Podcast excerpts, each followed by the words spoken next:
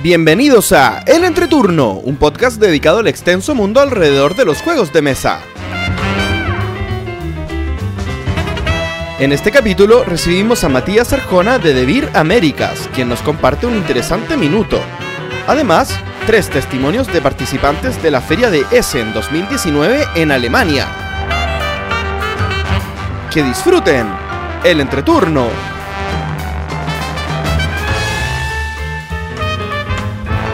Hola, ¿qué tal amigos? Mi nombre es JP Gloria. Y yo soy Matías. y estamos comenzando el capítulo número 78 de El Entreturno. Estamos grabando el viernes primero de noviembre, el capítulo que saldrá el martes 5 de noviembre. ¿Cómo están chicos? Bien. ¿Y ustedes cómo están? Súper bien. Qué bueno, qué bueno. Yo muy bien también, muchas gracias. Y a quien acabas de escuchar presentarse como Matías es Matías Arjona, el gerente de marketing de Vivir Américas. Él nos acompaña por segunda vez. Yo Eh, estoy en la duda si es segunda o tercera, pero César, cuéntanos. No, yo creo que es la segunda. Queda como trivia para los que escuchan. Eh, queda como trío los que escuchan. Bueno, pero sin duda estuvo en el capítulo 18 con nosotros. eh, 18, ¿no? No tengo idea. 18. No sé, pero es que como Matías para mí es alguien tan de la casa o de mi casa que que lo siento como que fuera parte del parte, ha, ha sido parte de en nuestros corazones de todos los capítulos. Es sí. Espiritualmente. Es que, espiritualmente, es que si no lo invitamos igual sé cosas por él, entonces como que Igual sé cosas. sé cosas, Ah, te enteras de cosas. cosas que cuento en el podcast las sé por él. Ah, él- entonces es mi fuente. es el informante. mi fuente, sí. Es el soy un informante. dealer. Sí. Un dealer de información. así es, así que bienvenido Matías nuevamente desde el capítulo 18 que no te teníamos. Créanme, es así. Ah, muy bien. Estuviste Ah, averiguando.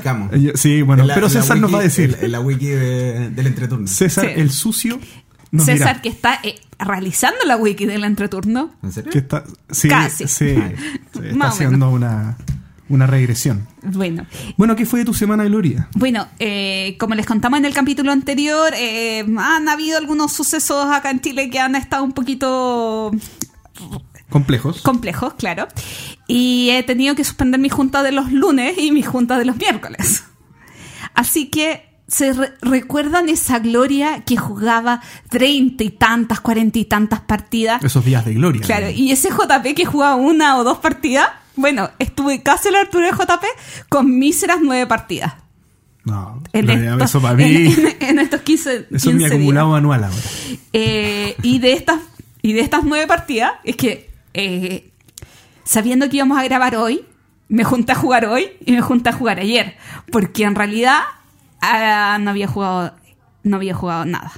No miento estoy mintiendo. Siete partidas. Bueno, inflando el número. estaba inflando el número que no es que había calculado mal Para que la gente Sí. sepa, Gloria vive en el epicentro del caos actual. Claro. O sea, Sí. no, es, no es fácil Sí. transitar donde vive Gloria ahora. Sí. Y, por ejemplo, el miércoles jugué una partida en solitario. ¿Por qué? Porque era un juego que le tenía hace meses a JP, que es el Crónicas del Crimen.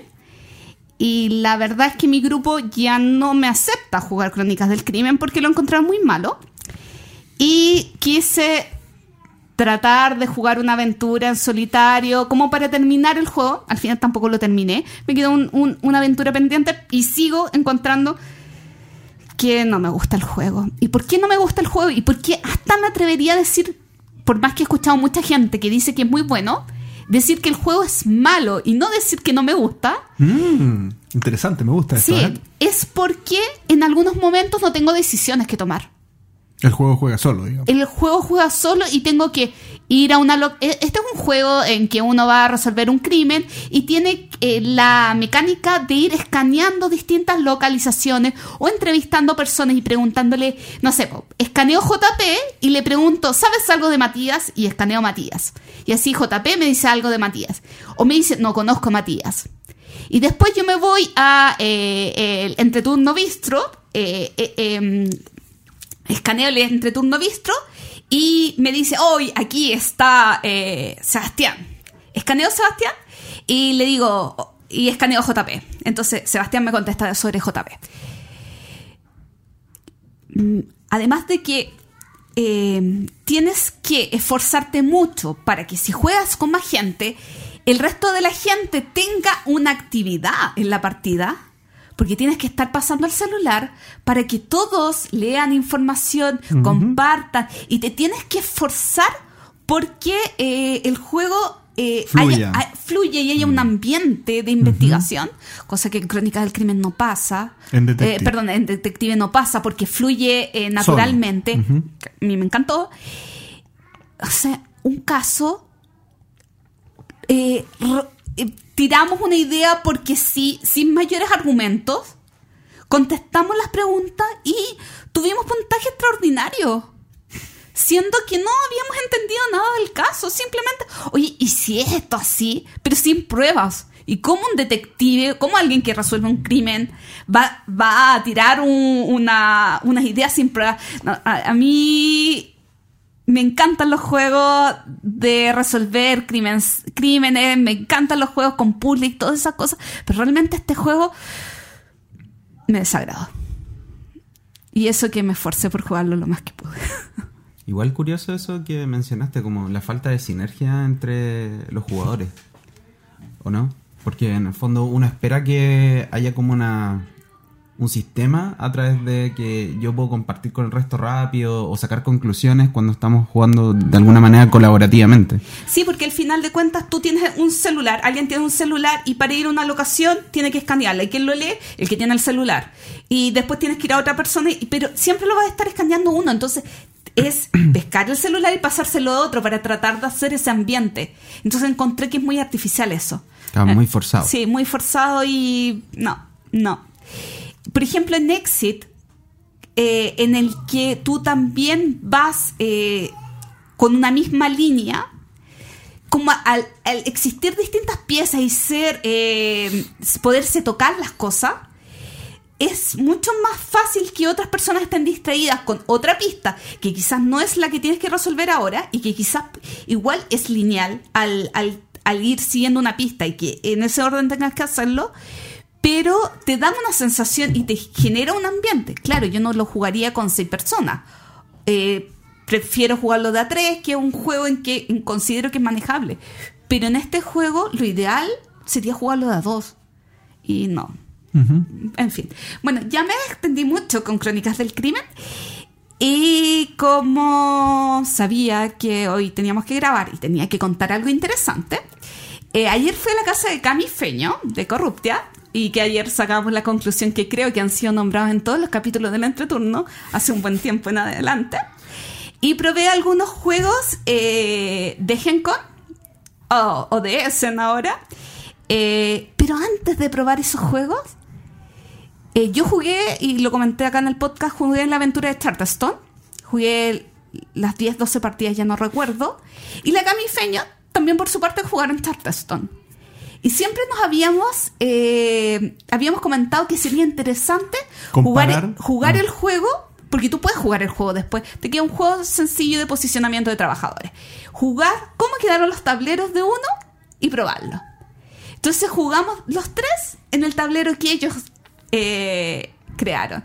¿Sabes qué? Fue una experiencia bastante entretenida. Después de casi un año y medio que yo había dejado de jugar Charterstone, eh, fue una experiencia bastante entretenida. Es un juego muy livianito, pero que a los tres nos gustó mucho eh, hacer la partida Legacy y ahora también nos gustó disfrutar el tablero. ¿Y jugaron la tuya? No jugamos las de ellos. ¿Y la tuya la van a jugar? ¿Algún día? Probablemente en mi casita porque no quiero llevar todos los componentes. y además que tanto ellos como yo tenemos los kits de recarga. Entonces queremos volver a jugar la experiencia. Y lo que sí probé, que es hiper novedad, es el Parks. Que es un juego que no llegó a ese, creo que por problemas de aduana. eh, o algún problema en, transporte. eh, que es un jueguito en que tú vas por un parque sacando fotografías y visitando el parque.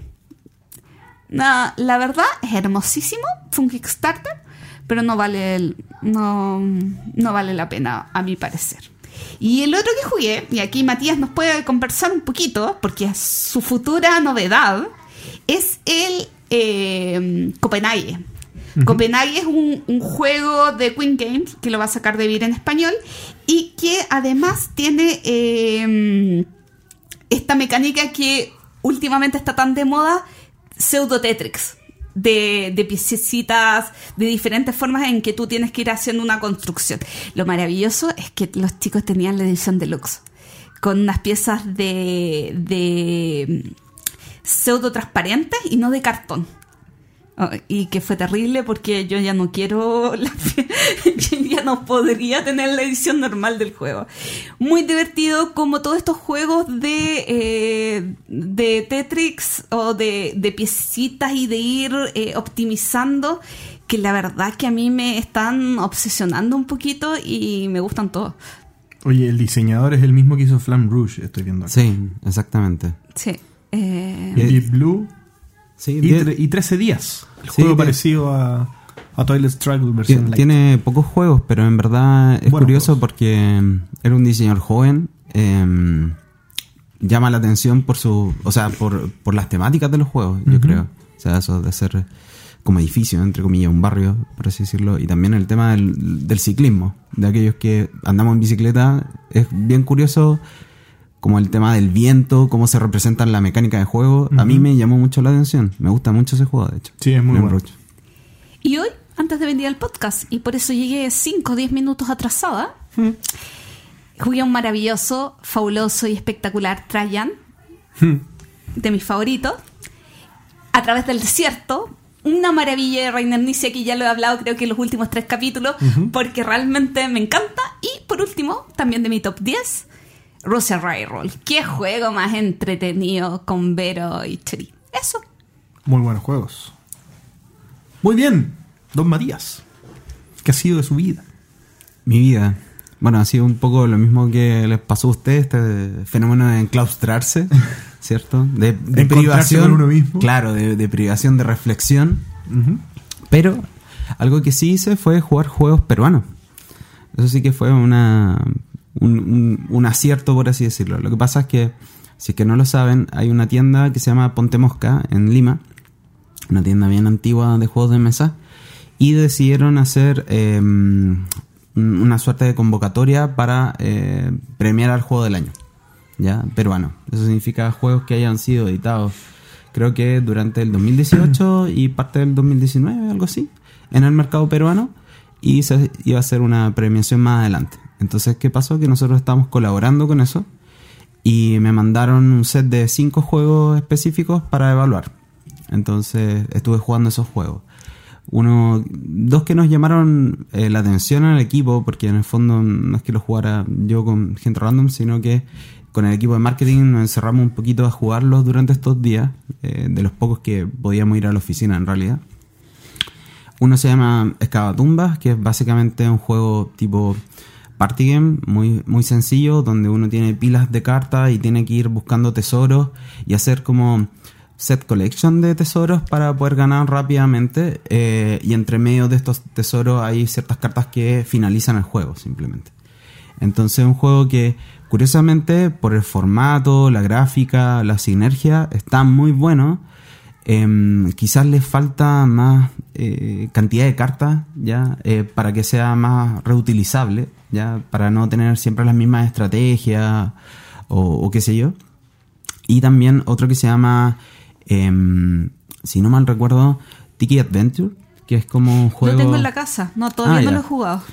es un juego eh, re interesante en el sentido que es, es muy sencillo, tiene una colocación de lo que sería como un dungeon secreto, ¿ya? Porque cada personaje lo que hace es que, imaginémoslo como un cuadrado de cartas, ¿ya? Hecho de puras cartitas, de- debe ser de 6x6 cartas, algo así, 36 losetas en el fondo. Y lo que uno hace con estos personajes es ir a cada ubicación y tratar de buscar un- una ofrenda y un templo para dejárselas. Es como un juego que tiene estas características quizás eh, autóctonas de la cultura de los incas. Entonces eh, uno hace eso, pero hay trampas y lo único que uno tiene que tratar de hacer es molestar al resto con una suerte de hechizos que se va encontrando en el camino para conducir a esos otros personajes a trampas que lo hacen perder turnos o incluso lo eliminan del juego. ¿ya? Entonces, eh, también, la factura del juego es muy buena.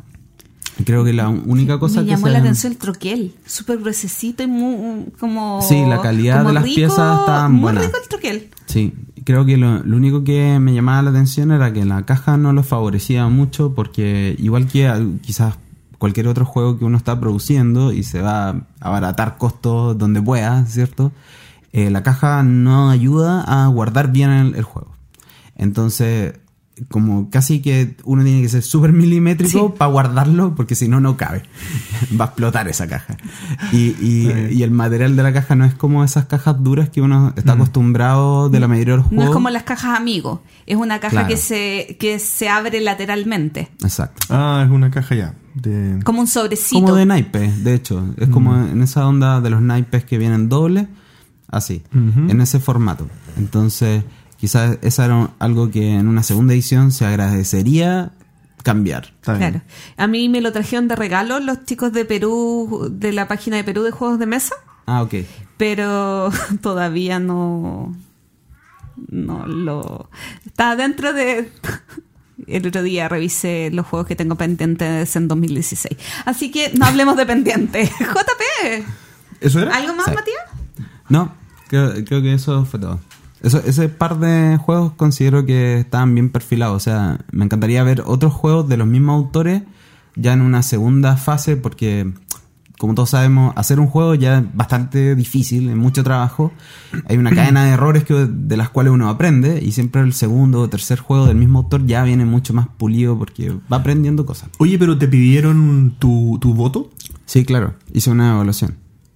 Entonces fijé unos criterios que eran, bueno, no me, acuerdo exactamente, eran seis en total, desde el reglamento, cómo está constituido, si está todo fácil de entender, si tiene como todas las cosas que uno requiere para entenderlo.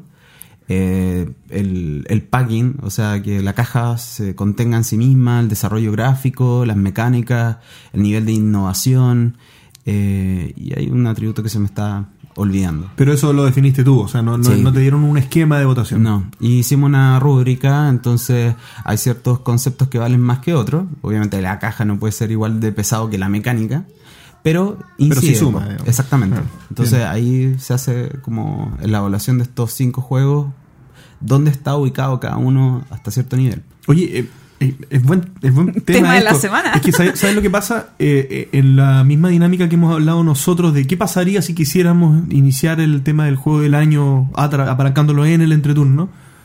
eh, aquí tenemos un ejemplo de la cantidad de trabajo que esto podría suponer. Porque aquí tú te dedicaste a esto. No, no fue menor. Sí, tuvimos que llegar a un consenso. Primero porque como teníamos que evaluarlo entre varias personas de DeVir, era como, ya pues, pero ¿qué es lo más importante? ¿O qué, qué significa mecánica de juego? ¿Qué evalúa el criterio de mecánica de juego? ¿La sinergia entre las mecánicas? Porque no es solamente una, sino que siempre hay tres o cuatro involucradas con distintos porcentajes de, importancia. Entonces como que esas definiciones fueron lo que más nos costó, más que jugar el juego y aplicar criterios después. Pero solamente formular eso ya era como una conversación de una hora y tanto poniéndonos de acuerdo entre todos y que cada uno dijera lo que opinaba de, de ese criterio que tenía que involucrar. De hecho, ahí nos dimos cuenta que el reglamento tenía que ser un criterio. Porque cuando teníamos cinco atributos y nos pusimos a, a jugar el juego, nos dimos cuenta que habían dos manuales que estaban pésimamente redactados o que las imágenes no se entendían, entonces no eran, eh, no estaban bien conectadas el texto con la imagen. Entonces uno podía interpretar dos reglas, ¿me entendí? Y, y eso terminó siendo un criterio adicional que después sumamos. Claro, y tampoco corresponde que uno sea el que se estudie el juego y lo explique, porque así se pierde mucha información eh, que los otros pueden extraer para encontrar bueno o, o- o evaluar el juego. De hecho, bueno, esto saltando como otro tema, pero ya estamos en esto.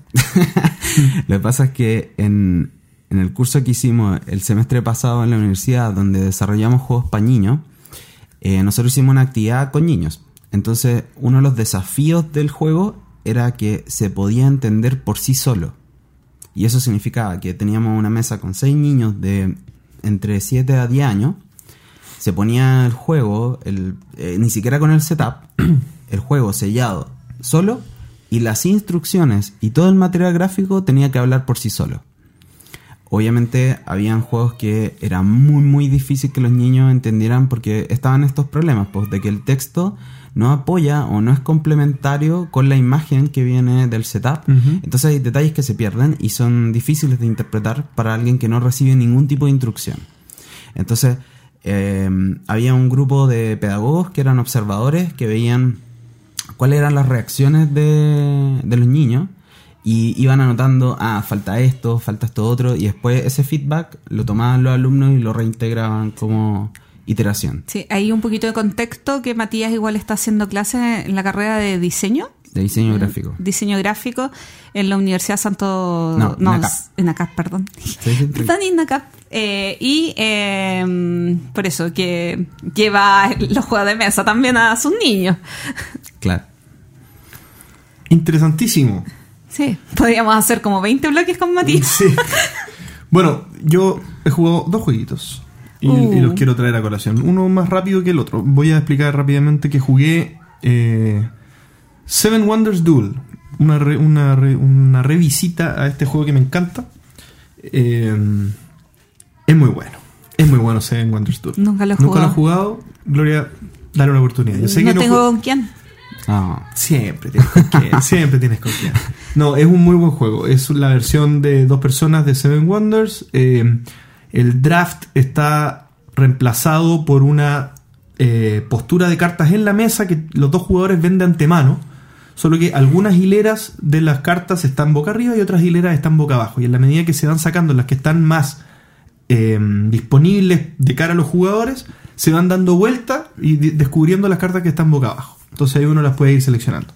Y uno lo que va haciendo es, uno cada uno sacando estas cartas y armando un tabló enfrente de uno. Algunas cartas te dan solo puntos, otras son combos. Por ejemplo, el- el combo más obvio es sacar cartas de recurso que hacen que te sea más fácil sacar nuevas cartas, que dan más puntos, o nuevas cartas de recurso, o cartas de comercio que te permiten sacar más oro, o eh, comprar recursos en caso que uno no tenga cierto recurso para comprar una carta. Y así uno va combando las, las cartas que uno tiene para ir sacando punto tras punto tras punto tras punto. Pasa que adicionalmente uno puede ganar. Aparte de la, de la victoria normal, digamos que al final del juego ganar por puntos, uno puede hacer terminar el juego antes, ganando o por ciencia o por militares. Mm, ¿Ya? sí. Y eso genera una, una situación de tensión en la que uno tiene que ir constantemente monitoreando cuál es el avance tanto de ciencia como militar que tiene el contrincante. Entonces uno podría decir, voy ganando, pero no puedo descuidar los militares porque si avanza, avanza hasta cierto punto me, gana automáticamente. Bien. Eh, entonces genera este concepto medio de, de una paz intrínseca que en el fondo uno no mueve a menos que el otro mueva, pero si el otro mueve yo ataco. Entonces el otro sabe que si mueve yo también ataco. Bien. Eh, muy bueno. Muy bueno, muy bueno para jugarlo una y otra vez. Dice, eh, Seven Wonders Duel. Lo recomiendo mucho. Lo jugué en la expansión. Creo que la expansión estoy cada vez más convencido que, que está medio de más. Como que el juego es muy bueno en sí mismo. No, no, está buena la expansión, pero es, es- en esas situaciones en las que uno es tan fanático del juego y solamente juega ese juego y lo quiere hacer variar ya como por obligación, entra esta expansión. Pero uno que juega de repente y, y- y puede jugar otras cosas no es, no es necesario. como que se, si se te quema el juego mucho, ahí vale la pena la expansión que pasa con muchos juegos. Tal cual, tal cual. Pero, pero no es para. No abusen de. No abusen de este gran juego. Jueguenlo de vez en cuando. Está muy bueno para mezclar con otras cosas. Y algo muy relevante que quería contarles es que probé mi juego favorito en su versión digital. Gloom- Gloomhaven. Ah, cierto. ¿Qué, qué dijiste? No, True Days. No, eso es pasado. Eso- no, pero nunca fue mi juego favorito. Pero estaba en- que, y la versión digital aún más. Ah, sí, sí. Yo sí. también pensé que iba a decir eso. Se, no, se no. me olvidó. Es que se me olvidó. No, está en mi top 3, top 4 por ahí, pero no, no es mi juego favorito. Y este, esta versión digital de Gloomhaven está en una fase temprana, ¿bien? Hoy uno lo puede comprar como Early Access. Y eso significa que, está en medio alfa, ¿bien? Eh, o beta. Alfa no, está, en- beta. En el sentido que se sigue desarrollando y eh, son las funcionalidades mínimas del juego las que fueron publicadas. Eso es que eh, hay algunos personajes, no está el modo de campaña y todavía se están corrigiendo algunos, algunos desperfectos que el, que el juego va teniendo. Pero el juego lleva algunos meses ya funcionando, algunas semanas por lo menos, meses no, no creo, pero al- algunas semanas ya funcionando. Y se han corregido algunas cosas y yo lo probé ayer o antes de ayer. Bien, entonces yo lo tengo bien, bien fresca la, la- la experiencia y ya se han corregido algunas cosas, entonces ya, ya está semi maduro. ¿Ya?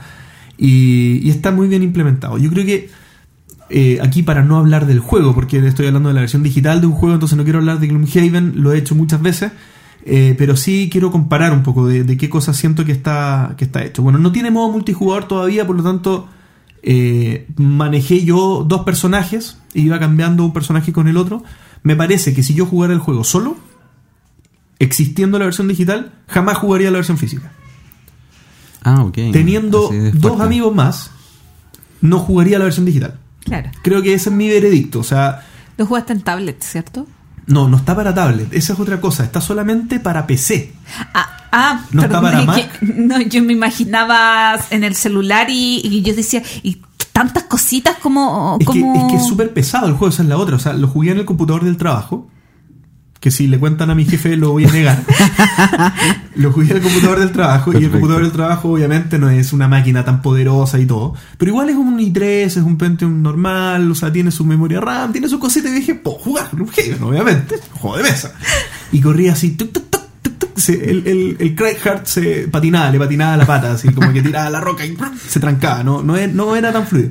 Porque el juego está súper bien hecho. En términos gráficos, eh, es, una, es una animación que, por ejemplo, no sé, cuando con el Craig Hart le pegas al que tienes adelante y, y atrás, hay un poder que le pegas al de adelante y atrás, no sé cuánta vida. Entonces el mono levanta las manos y le pega al suelo, como mi- mirando, por ejemplo, si tiene, tiene, un, tiene un bicho adelante y atrás, él se pone de lado para que le quede a la derecha y a la izquierda, y así, teniéndolos de lado, le pega al suelo. Y sale como una, una Animación, una animación del suelo, como que levanta la tierra y les pega a los bichos, y los bichos se caen al suelo y, y sufren el daño. O sea, no era necesario. Claro. Pero lo hicieron. No era necesario. Y te hace feliz. Y me hace feliz tremendamente. Y, y claro, no. Yo, yo ese, el, vuelvo al veredicto, lo jugaría solo, solamente en digital, porque no tiene sentido sacar esta tremenda caja para estar yo solo enfrente de la mesa. Claro. Pero. A menos no que tuvieras la- una mesa exclusiva para el juego. Claro que tuviera la cuestión ahí montada.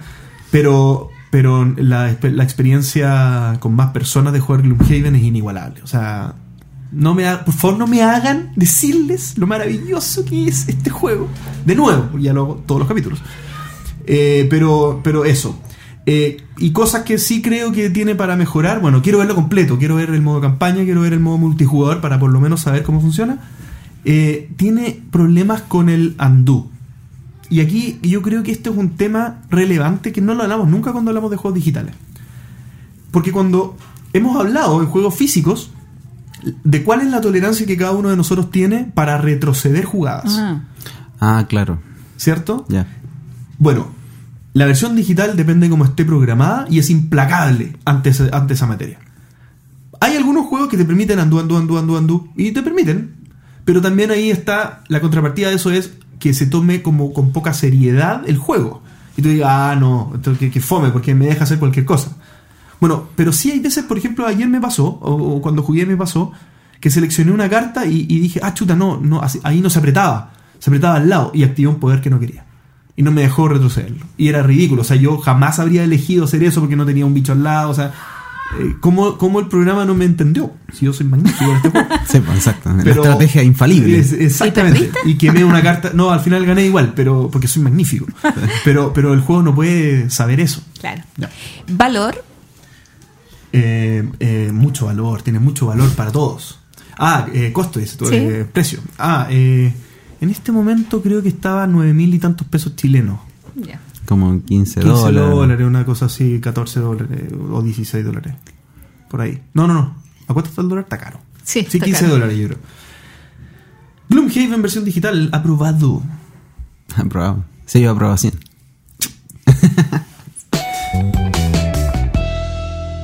Anuncios.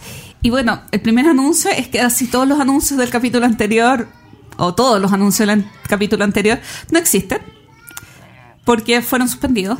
o pos, por, pos- ay, pospuestos. Y yo tengo un anuncio. En realidad es un mensaje que eh, queremos compartir el podcast con la gente que nos escucha, especialmente con dos personas.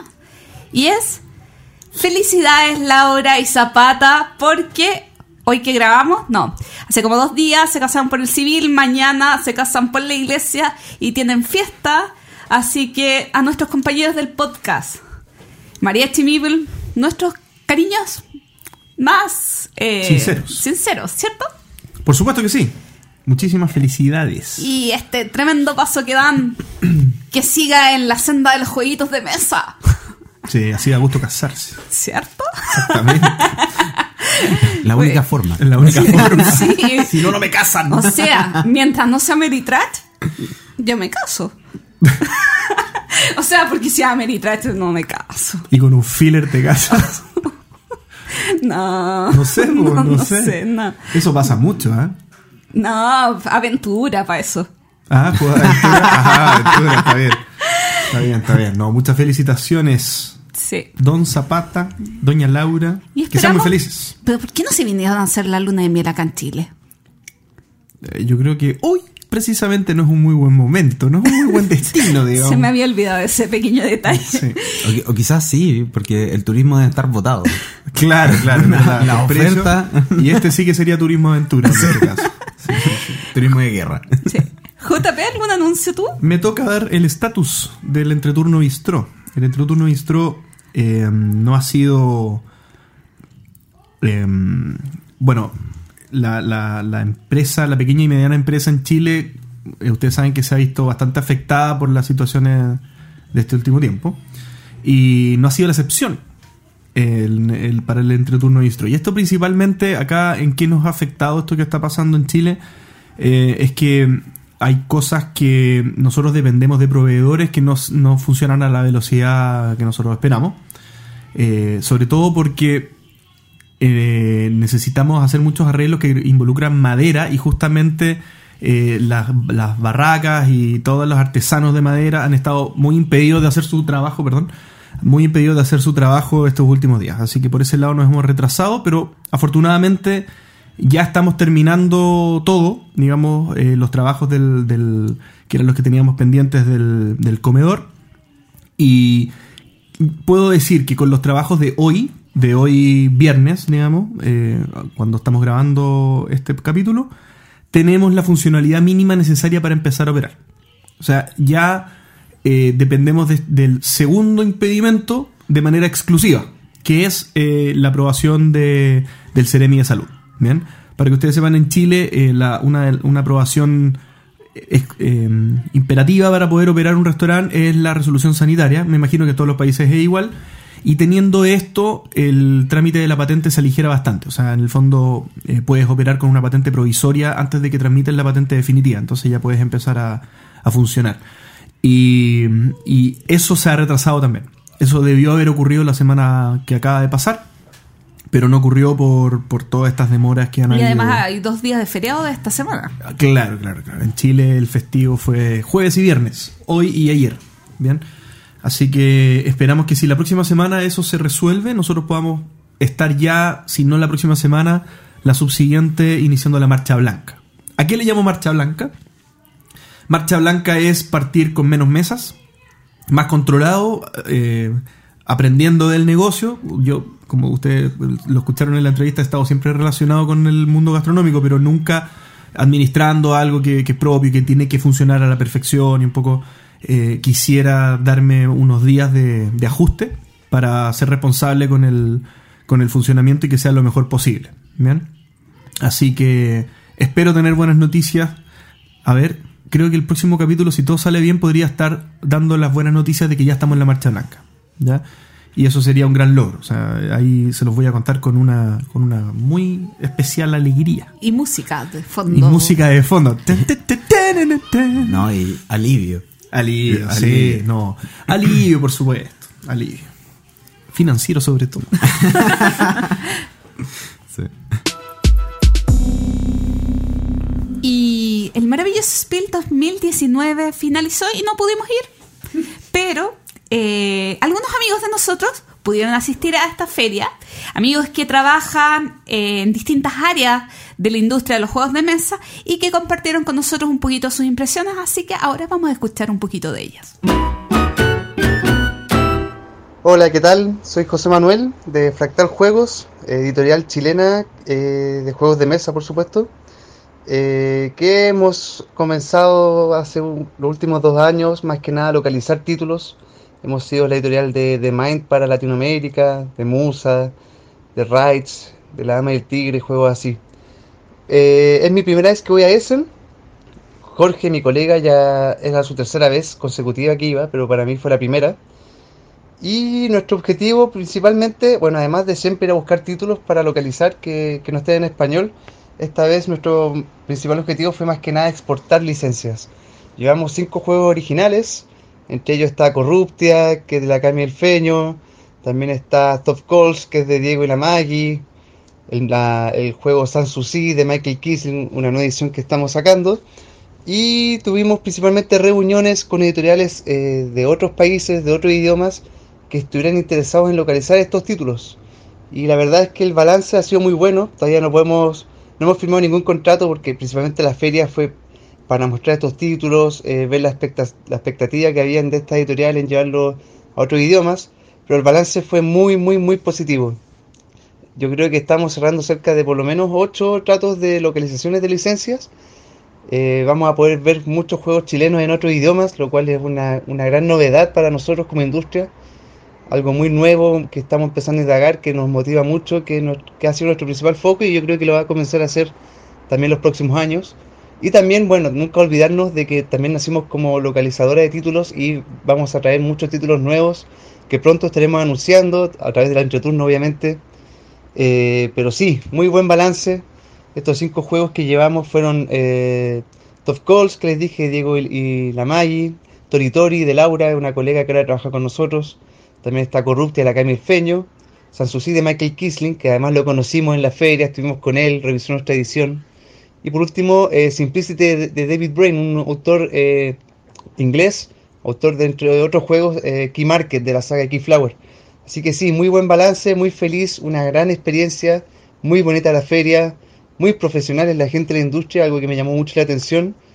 Y claro, el próximo año lo que queremos es estar con un stand allá. Ya no solamente ir a visitar, sino que tener un stand, demostrar nuestros juegos, abrir más caminos, etcétera. Un saludo a toda la gente del entreturno, a Gloria, a Juan Pablo. Y eso, eh, muy felices de haber asistido a Essen Spiel 2019. Hola chicos, ¿cómo están? Saludos desde México. Yo soy José Luis Arteaga, soy el dueño del Worker Café La Madriguera, ubicado en la ciudad de Guadalajara, México. Y esta fue la segunda vez que yo asistí a la Essenspiel. Eh, el motivo de mi visita, pues básicamente fue en primera instancia conocer y jugar y comprar las mayores novedades de la, del Spiel para llevarlas a nuestro público. Y también encontrar juegos, pues ahora sí que nada más eh, encuentras ahí, ¿no? Esos juegos raros que, que están en los pabellones 4 y 5 que hay que descubrir y hay que definitivamente comprar, ¿no? Eh, además también fue un poco a, a platicar con partners que tenemos por allá para darle seguimiento a nuestros proyectos que hemos empezado desde hace un año y hacer nuevos partners, crear nuevos, buscar nuevos distribuidores y hacer nuevas alianzas con personas interesantes porque definitivamente estás en la industria del juego de mesa el mejor lugar para hacer conectes, negocios y encontrar lo más novedoso de, de la industria del juego de mesa es la Spiel. Es mi segundo año que yo voy. Eh, la verdad, este año superó mis expectativas y estoy ansioso porque llegue la Spiel 2020 para poder reunirme con mis nuevos partners y ver cómo avanzan nuestros nuevos proyectos. Ojalá algún día puedan acompañarnos. Cada vez se vuelve más común que somos varios latinos por allá. Tenemos grupos de latinos ya que nos hemos reunido y que tenemos momentos muy, muy importantes y especiales entre nosotros. Entonces, pues nada chicos, un saludo desde México. Y esperamos el próximo año vernos y irnos juntos, ¿por qué no? Saludos y gracias. Hola, mi nombre es Daniel Mayo de la distribuidora Marlúdico en Perú. Fue mi primera vez en Essen. Quedé muy impresionado por el nivel de producción de la feria, la cantidad de stands, la cantidad de gente. Eh, uno ya más o menos sabe qué cosa esperar, pero igual es un sentimiento muy especial cuando estás ahí y lo vives, digamos, en persona. Eh, la producción de ciertos stands era increíble, como el del juego Rush MD, digamos, este, que estaba ambientado como una sala de operaciones, todos los demostradores estaban vestidos de médicos o enfermeras y realmente sentías el ambiente del juego. Em, eran seis pabellones, el número 6 en realidad era más miniaturas, modelismo, pinturas y merchandising, era algo que a nosotros en particular no nos interesaba tanto, pero los otros cinco eran eh, solamente juegos de mesa. Habían pabellones como el 3 que tenían eh, todos stands muy grandes de las principales editoriales del mundo y pabellones como el 5 que estaban mucho más atomizados y tenían editoriales eh, muchas asiáticas, algo de presencia latina y española también. Pero lo que más nos sorprendió ahí era ver el papel que tenía Corea en la feria, con varias editoriales de tamaño considerable y productos este, muy creativos. Nosotros hemos ido eh, principalmente para buscar eh, juegos que todavía no hayan sido traducidos al castellano y que puedan ser localizados con una edición eh, que podamos traer directamente al Perú. Hemos tenido muchas reuniones con editoriales muy grandes y también con algunas totalmente desconocidas. Em, creemos que se han hecho contactos valiosos, estamos contentos en ese sentido y ahora lo que viene es todo el trabajo posterior de revisar información, probar las muestras que hemos traído con diferentes personas, tratar de medir un poco qué podría funcionar mejor comercialmente y qué no. Y según eso, ya seguro dentro de un par de meses sabremos realmente qué se concretó y qué no se concretó producto de la feria. Pero em, como jugadores que somos, en verdad, pues este, todos éramos como niños en un parque de diversiones. Eh, le hemos pasado muy bien y esperamos volver pronto. Yo creo que lo más interesante que mencionaron eh, todos estos nuevos visitantes, la mayoría a Essen, eh, fue como un poco la apertura del mercado latino hacia Europa.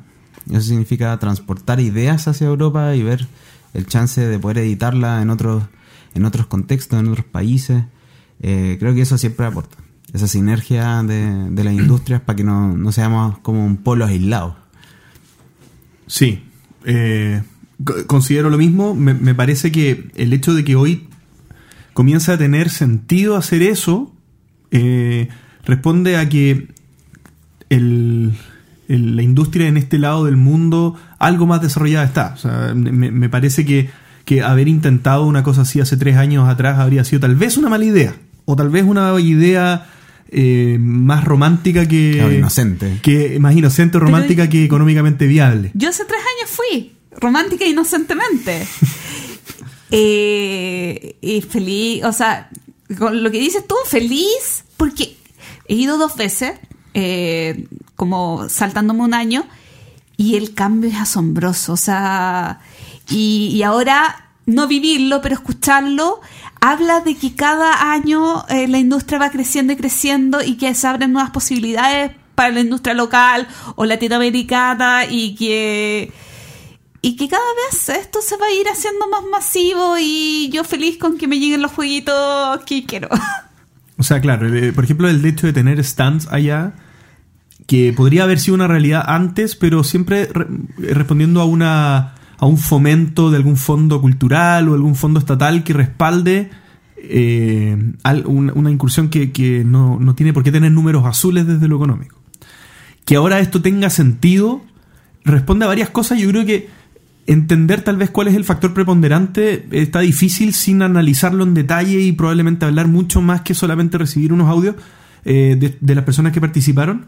Eh, pero, pero me parece que, podríamos generar hipótesis sobre si, por ejemplo, las calidades de nuestras propuestas están teniendo una relevancia o, están teniendo eh, un logro a tal nivel que uno pueda decir, me la voy a jugar porque esto va a tener una buena recepción. Porque uno también podría incursionar con algo que si la calidad no, no te acompaña, no te va a ir bien y vaya a poner un stand, vaya a pagar un stand y vaya a salir a pérdida.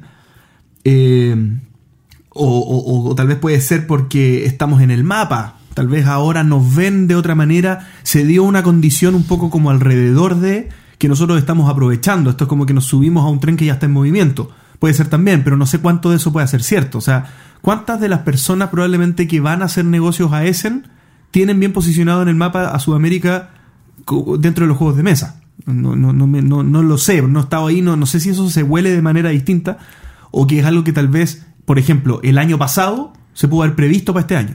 Mm. Como que ya se estaba dando. Es que yo creo que la, la gestión ahí eh, es muy a largo plazo. O sea, por ejemplo, en el caso más práctico de Fractal, que fueron el año pasado, y fueron a buscar eh, cosas que hacer, ¿ya? Y también a presentar otros títulos. eh, solamente pensando en el audio que envió José, como que uno podría dar a entender que hubo una maduración de ese trabajo. O sea, se juntaron con más gente, tienen el chance de exportar juegos chilenos hacia otros lugares y eso ya es un avance importante. Quizás lo, también lo trataron de hacer el año pasado, pero el resultado era más frío, eh, quizás no tan optimista y quizás esta conversación que iniciaron este año tenga resultado en dos años más. Sí.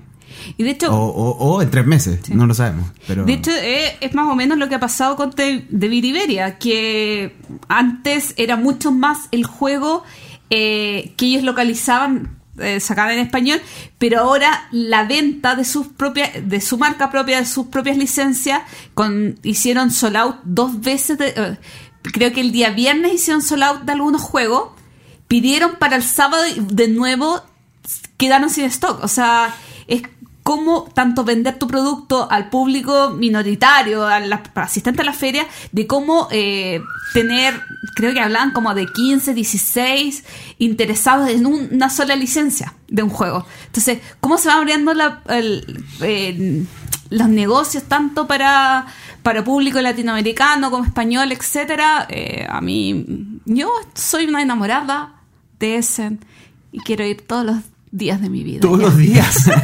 Todos los días. Forever Essen. Bueno, yo creo que te sale más barato vivir allá. Si su- es que, eh, yo solamente quiero terminar con algo que no tiene nada que ver con esto. Si ustedes se imaginaran el cansancio, el dolor de pies, de piernas, de cuerpo completo, la noche, eh, después de un día de ese, y la magia de tener energía a la mañana siguiente, eso solamente se traduce como amor. Yo, yo voy a hacer una invitación a la embajada de Alemania para que nacionalice a Gloria. Porque vende Alemania como un lugar increíble. o sea, deberíamos empezar a, a tener de auspiciador, ¿cierto? En el programa.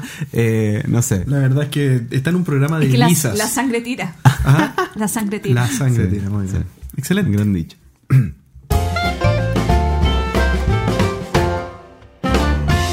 El minuto de Matías.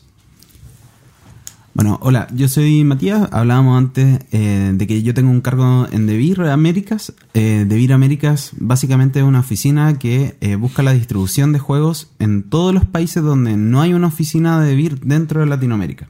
Eso significa todo el Caribe, eh, todo Centroamérica e incluso Sudamérica. Y en, en ese marco nosotros trabajamos indirectamente con las tiendas que están en cada país y hace dos o tres años eh, realizamos una iniciativa que se llama Beer Level Up. ¿Y en qué consta esto? Que es básicamente soporte para comunidades o personas que quieran generar ludotecas en espacios públicos. ¿De acuerdo?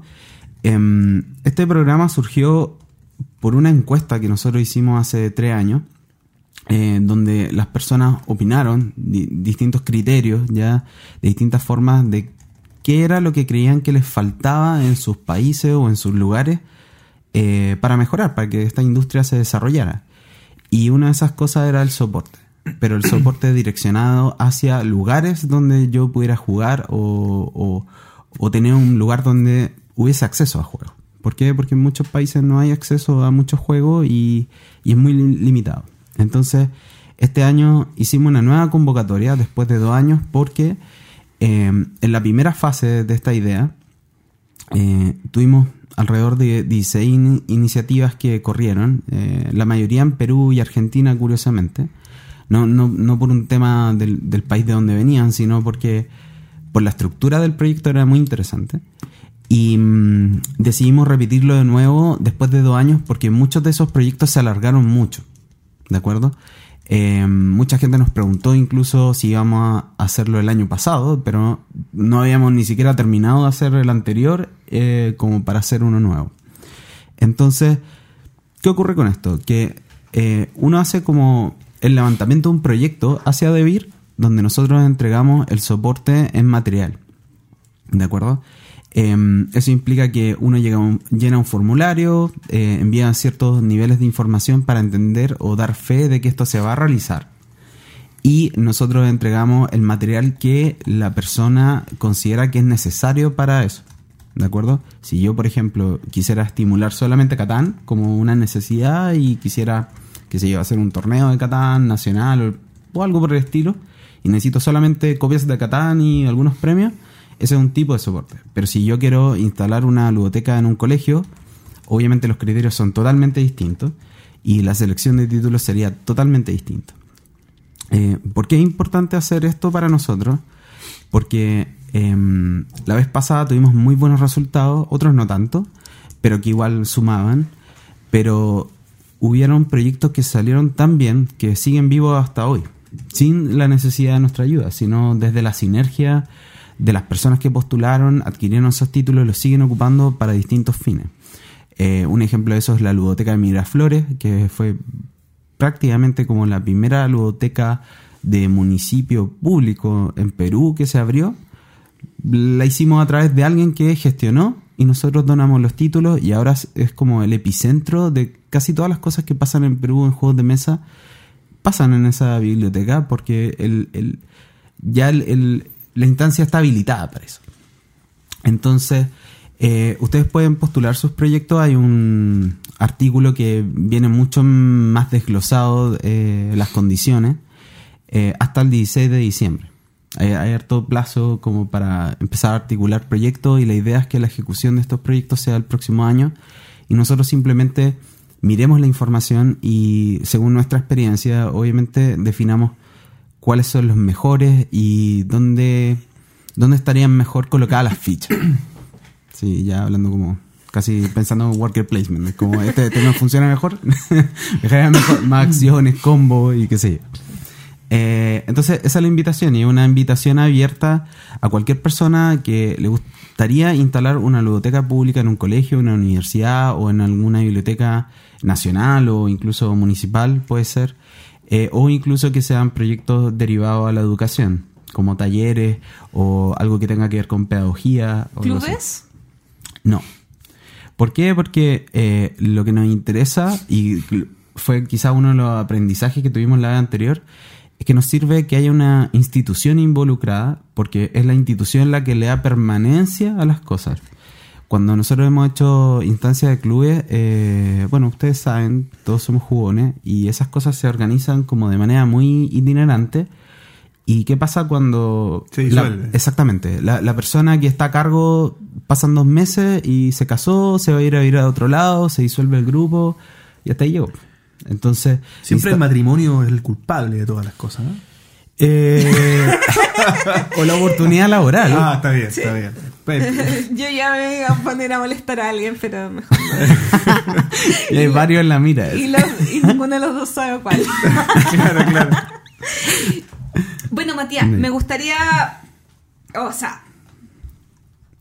Lo que no me gusta de esto es que mm, no, no está Chile. Y también, también para aclararlo, no está Chile, no está Colombia, no está Argentina, no está México y me falta alguien más que no esté considerado. No. Ya. Como para saber qué. qué y, Brasil, me imagino que tampoco. Claro, y Brasil tampoco. Porque Brasil también pertenece como a Debir Brasil, o no sé cómo se llama. Sí. Debir Brasil, muy bien. Ay, que estoy enterada de esto. Me gustaría eh, saber más o menos eh, si han... eh, los juegos que eh, ustedes entregan va eh, tiene que ver con un criterio que ustedes tienen de selección. Por ejemplo, si yo quiero hacer una ludoteca en un colegio, ustedes ven qué juegos son más ad hoc al- al- a la temática educativa o es que la, la persona, la organización que hace la postulación eh, sugiere los títulos. Ambas. En el fondo hay como una conversación. Lo que pasa es que eh, evidentemente nosotros tenemos experiencia haciendo este tipo de cosas y por lo tanto eh, quizá hay un potencial ahí dormido, pero está mal presentado, ¿cierto? Como desde los criterios de la persona que postula al fondo. Eh, y después hay una conversación para darle mucha más información para que el proyecto tenga éxito. Eh, ¿Por qué digo esto? Porque pasa que obviamente todos tenemos buena idea, pero la ejecución es la que mata los proyectos normalmente. Porque no son atingentes a lo que quiere la, la persona o hay ciertas premisas que son falsas. ¿De acuerdo? Entonces, eh, nosotros tratamos de asesorar a las personas que ya están seleccionadas a que hagan un buen desempeño en eso y, y obviamente nos dio buenos resultados con, con aquellos que eran más quizás em, abiertos a, hacer eso. Oye, ¿nos podrías contar un poquito de, de, de esto mismo, de las experiencias que ya se vivieron eh, eh, en esta en esta iniciativa? Ahí está la palabra Claro. que se me había olvidado. Claro. Lo que pasa es que el- la vez anterior tuvimos como una amalgama, por así decirlo, o diversidad de proyectos muy amplia. Teníamos desde escuelas de escasos recursos, de personas que tenían muy poco acceso, eh, por así decirlo, a beneficios ¿ya? sociales, o incluso em, colegios que eh, operaban con niños que estaban expuestos a entornos de droga y que era la cohesión, ¿cierto?, de, esos grupos era muy difícil de trabajar. Entonces eran profesores que postulaban hacer un taller de juegos de mesa como extra a la clase para cohesionar a los niños y tenía ese tipo de resultado que era súper social, ¿de acuerdo? Y súper específico. Y también teníamos por, eh, por la otra parte, por ejemplo, la Universidad Católica de, de Cuño, que está en Argentina, en San Luis, que abrió un laboratorio experimental sobre el uso de juego y aprendizaje.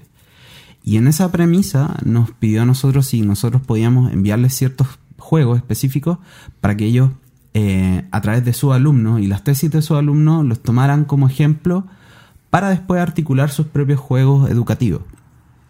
Y en paralelo eh, también donar, qué sé yo, un set de juegos para una comunidad muy específica que está en una parte eh, aislada o incluso también en, Huancayo, en- al, al norte de, de Perú, eh, la Universidad Continental, que eh, también hizo un taller de juegos de cohesión entre las carreras, porque, bueno, ahora cada uno vive como su vida por separado, no, no es tanto como antes que como que uno forzaba, ¿cierto?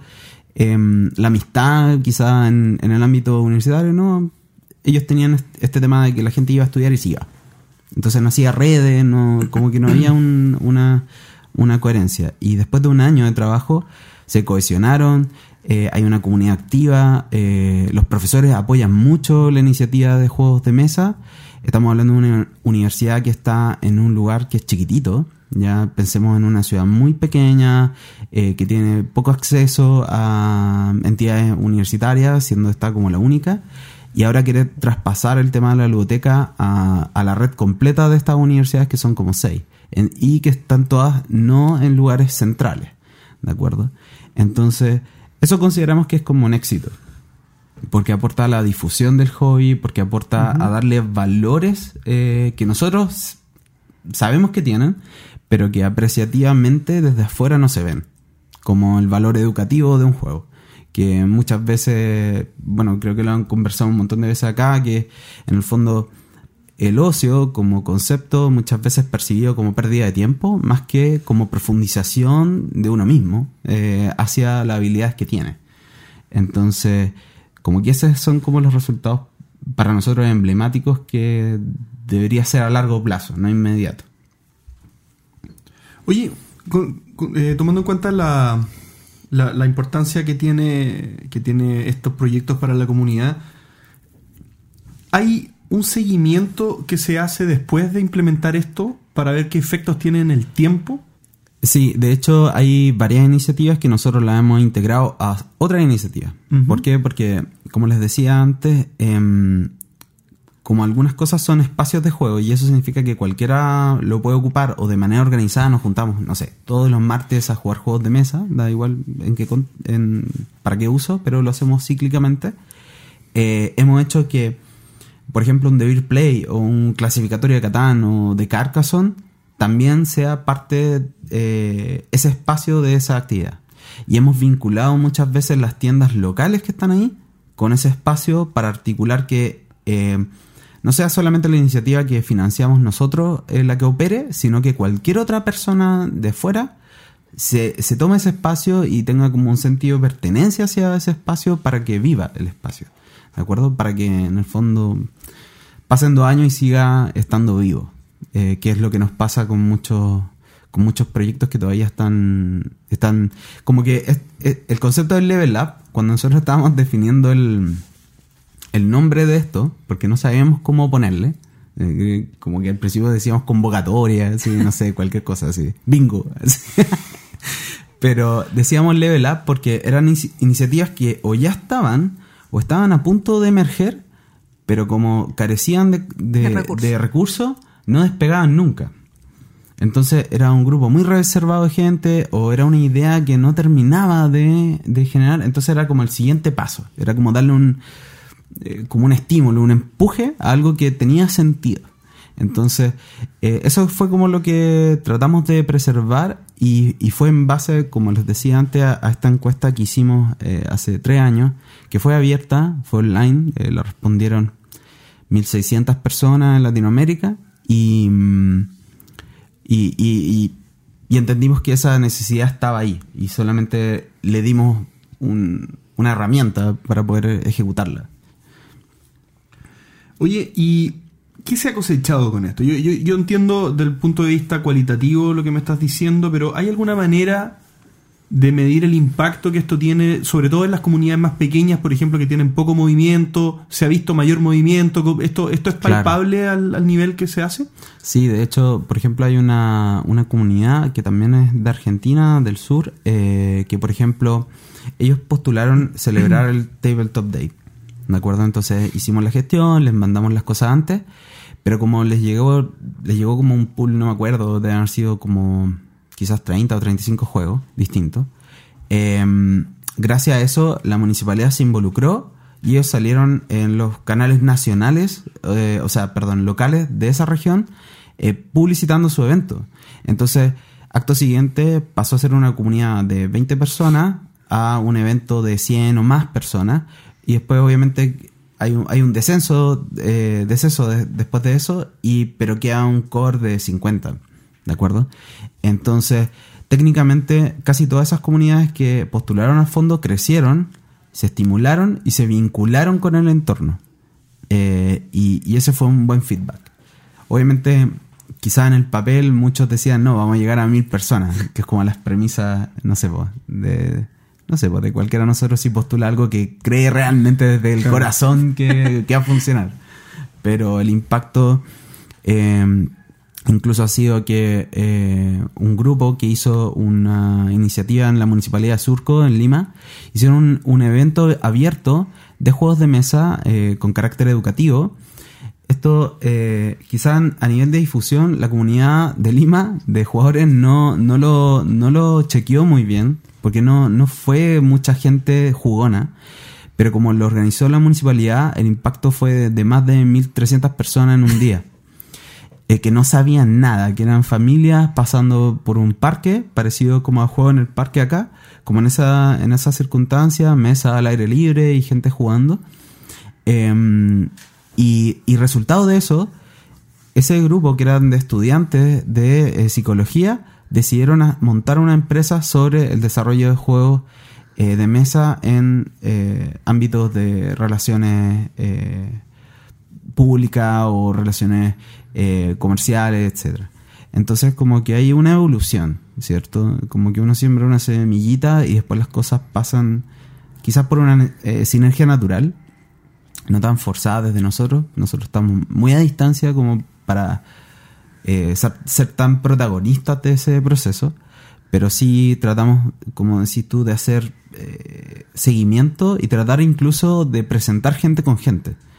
Porque en el caso de, de- de estas personas en particular, eh, de Carolina Belmut, eh, que era la que llevaba adelante el proyecto, eh, nosotros después nos conocimos físicamente en Perú cuando fuimos a la Feria del Libro, después hablamos ahora recién hace poco y ahora estamos articulando otras cosas distintas porque ya hay un proceso de aprendizaje ya hecho del, del grupo de trabajo. Entonces pueden empezar a proyectar mejores proyectos y mejores cosas que no tienen nada que ver con esto.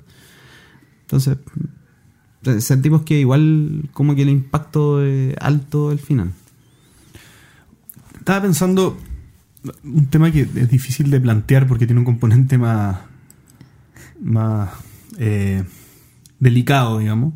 Pero a ver si logramos eh, encauzarlo, digamos, sin que genere tanto con- Sí, tanta controversia. Yo lo tengo, Matías, para que no se vaya. Podría, no, no, es que el tema podría ser controversial de cara a los auditores, yo creo. Ah. Pero, pero lo- aquí va, aquí Ya. va. Que yo aquí veo do- dos- dos aperturas, digamos, de este tipo de acciones y, y- y uno puede verse como, si los puedo separar en dos, uno es, eh, por un lado, de la apertura de industria, de abrir industria, de ser punta de lanza, y por otro lado, eh, más de responsabilidad social. ¿Ok? Que en algunos casos van de la mano, en algunos casos van mezclados, en otros casos están bastante separados y tienen fines como distintos en actividades que pueden ser bastante similares. ¿Ya? En, eh, que onda, en ambas dimensiones eh, puede estar aplicada la misma, el mismo level up, por ejemplo, pero con, dos, con esos dos fines. ¿Bien? Entonces, mi- mi- mi- lo que me estoy imaginando es que la por un, por un lado hay una necesidad económica de la apertura de industria que en el fondo es plantar una semilla de un negocio que está proliferando y que ustedes como Devir tal vez se sienten con una responsabilidad un poco más grande de hacer esa apertura de industria, que lo hemos hablado varias veces ya. No sé hasta qué punto seguirá siendo así, o sea, cada vez es menos cierto, porque esto cuando, mientras va creciendo, ustedes en términos relativos son cada vez menos grandes Claro. de lo grandes que son. Entonces, cada vez se lo van a cuestionar más, pero en el fondo hoy día sigue siendo al menos. Y el lado de responsabilidad social, aquí me pregunto, ¿qué más se podrá hacer? Porque, por ejemplo, yo, yo de repente digo, las empresas que no tienen nada que ver con el medio de manera directa, las que venden, qué sé yo, componentes químicos palagro, su responsabilidad social está en, en temas de ecología y todo, pero tal vez podrían querer participar en temas que no sean su core business, Claro. aliándose con, con empresas como la tuya, por ejemplo, para poder agregar fuerza a estas cosas. Cosas que se podrían hacer, por ejemplo, es que en gran parte de las escuelas de Chile hay un programa de juegos de mesa gratuito para los niños y que no necesiten que, que tengan la suerte de que sean bendecidos con uno de estos programas, sino que haya una Claro. ramificación un poco, un poco más extensa, digamos. Entonces, Claro. ¿qué horizonte en esto? Ya, esto ya lo dije, ¿cierto? Puede ser controversial o no, pero dentro de este marco, ¿qué horizonte ves tú en, en, es- en la parte de responsabilidad social? ¿Cuánto se puede extender esta acción y qué tan posible lo ves que sea de la mano de la colaboración con otras empresas, con otras industrias incluso? Sí. De hecho, quizás te, te voy a responder con un ejemplo bien práctico. Eh, no, no de nuestra oficina, sino de la oficina de Chile. Eh, la oficina de Chile sacó eh, un programa que es similar en, términos que apela a la misma operación de abrir biblioteca, pero va hacia el área de educación. Y una de las alianzas que tienen ahora y que están conversando y están viendo cómo articularla es con Techo. Techo, para aquellos que no saben, es una mm, entidad ONG que se dedica a tratar de em, hacer superación de la pobreza acá en Chile. Entonces, yo tengo la misma duda. Es como, ¿cómo articulamos que otras industrias se puedan sumar desde los atributos positivos de los juegos de mesa? Y cuando uno habla, por ejemplo, del factor de la pobreza, como un juego de mesa te, te puede apoyar hacia la pobreza, tiene que ver con la cohesión y con incluso la falta de acceso de un montón de niños a actividades súper comunes y súper sencillas que nosotros, que no estamos en esa situación, obviamos. Que es como tener acceso a un montón de tipos de entretenimiento. Sí.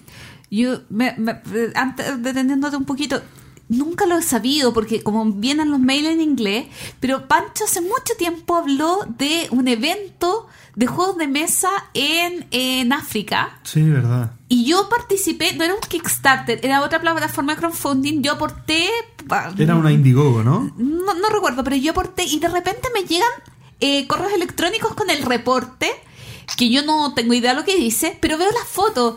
Y tú ves a niños que se ven muy pobrecitos, eh, africanos jugando juegos de mesa felices y, y claro, o sea, ¿cómo tanto como escape de, de momentos eh, de momentos tristes en la vida o de momentos malos o cómo puede servir tanto de distracción como para ser un, un ocio útil y, y poder eh, desarrollar habilidades. Claro, o sea, em, como desde el origen de este programa no tiene como objetivo real el rédito directo capital. ¿De acuerdo? No, no, no se espera que estos proyectos generen ingresos eh, directos hacia DeVir en el sentido de que se vendieron más copias de X, ¿ya? Sino que estamos apostando por la creación eh, de la industria en lugares donde no está y segundo, de la difusión correcta de la industria, desde los valores positivos de los juegos. Ahora, ¿cómo articular eso hacia decir, oye, ¿y cómo podría eh, un proyecto articularlo hacia reforestación, hacia educación cívica, hacia, no sé, el uso en hospitales eh, de enfermos terminales? Feliz de probar, feliz de probar, de ver, de tratar con profesionales de un montón de áreas distintas que ven em, posibilidades eh, teóricas, ¿cierto? Eh, que quieren ejecutar y sacar de eso algún balance positivo. Eh, esa es como la, la premisa, es como un poquito el riesgo, pero al mismo tiempo está conectado con la sociedad porque el uso del juego es el que uno le quiera dar. O sea, y eso es lo que creo yo que nos gusta de esta industria, como que le vemos tanto potencial a todo y cada vez que uno va caminando por la calle se le ocurre una idea loca, ¿cierto? Y dice, oye, ¿por qué esto? Y se da cuenta que algún alemán lo hizo o algún australiano hizo alguna cuestión así y qué sé yo. Eh, pero no existía la, la instancia para un latino de acceder a algo, sino que casi que el esfuerzo tenía que ser completamente por esa entidad o esa persona. Entonces ahí está el in- intermediario que es DeVir, en el fondo, que aporta un granito de arena a que eso ocurra. Y después vemos bien los resultados, cómo los medimos o cuál es el efecto que tiene. Em, pero no nos, no, nos, no nos queremos detener en lo numérico, porque si no ahí pucha, caemos casi como la mayoría de los proyectos desde el papel en el terreno de una fantasía. Y, y sería terrible como tener solamente esa visión, porque no, no- o sea, no es parte de- del estilo de, de nuestra empresa en realidad. Fantástico. Bueno, es un minuto medio entrevistado. Claro, es que no, sí, no- Pero- no, sabíamos cuál era la mejor figura para presentar esta sección. Sí. Pero Siendo minuto nos da la, la- ¿cómo se llama? La libertad de opinar. Y yo estoy súper en desacuerdo con esta iniciativa porque no tengo cómo participar. Claro, como acceder. Igual es, Eh. es importante que, que las personas sepan que esto no se realiza en, en lugares donde hay oficinas porque se asume que esas oficinas o tienen, eh, como en el caso de Chile, programas similares y para no solapar uno encima de otro, Claro. o incluso ya tienen en operación ciertas cosas con ciertas ONG o con distintas entidades. Por ejemplo, eh, recién hace poco hicimos la inauguración de la ludoteca en, en, eh, la Biblioteca Nacional de Uruguay. No lo hemos anunciado porque no tenemos los horarios. No Ah, tenemos los horarios exclusiva. como. sí. no tenemos los horarios como para decirle a la gente, oye, pueden acceder al servicio de biblioteca de tal día a tal día en tal horario. Eso nos falta. Pero técnicamente la biblioteca ya eh, se implementó, o sea, ya ingresó al sistema, todos esos procedimientos que son medio eh, tercos y largos, como que hay que registrar el ICBN y que esté toda la información del autor y, y todas esas cosas más técnicas, pero son progresos que después nosotros eh, pensamos que, no sé, por un plazo de dos años van a ser significativos porque toda la gente va a ir a la Biblioteca Nacional Toda a jugar mano. Por supuesto. Si yo voy para ese país, voy a ir a la Biblioteca Nacional a jugar juegos de mesa. Sí, definitivamente.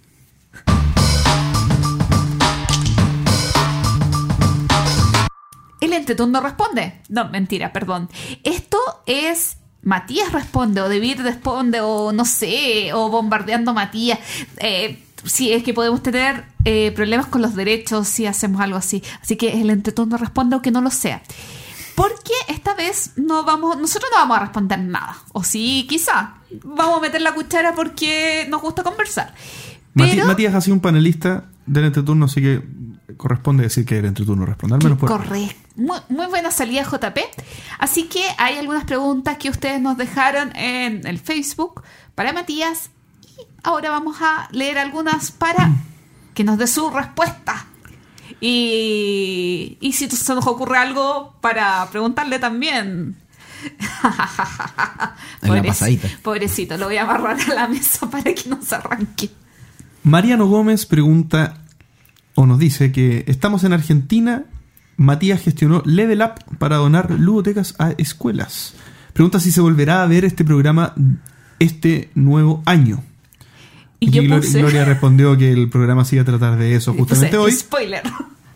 Y Germán Quigel sobre el mismo hi- hilo eh, agregó, yo traté con él para una donación y nos envió dos embarques de juegos para el hogar de chicos de la calle con el que colaboro. Sí, de haber sido el de chicos de Ce- eh, Ceferino.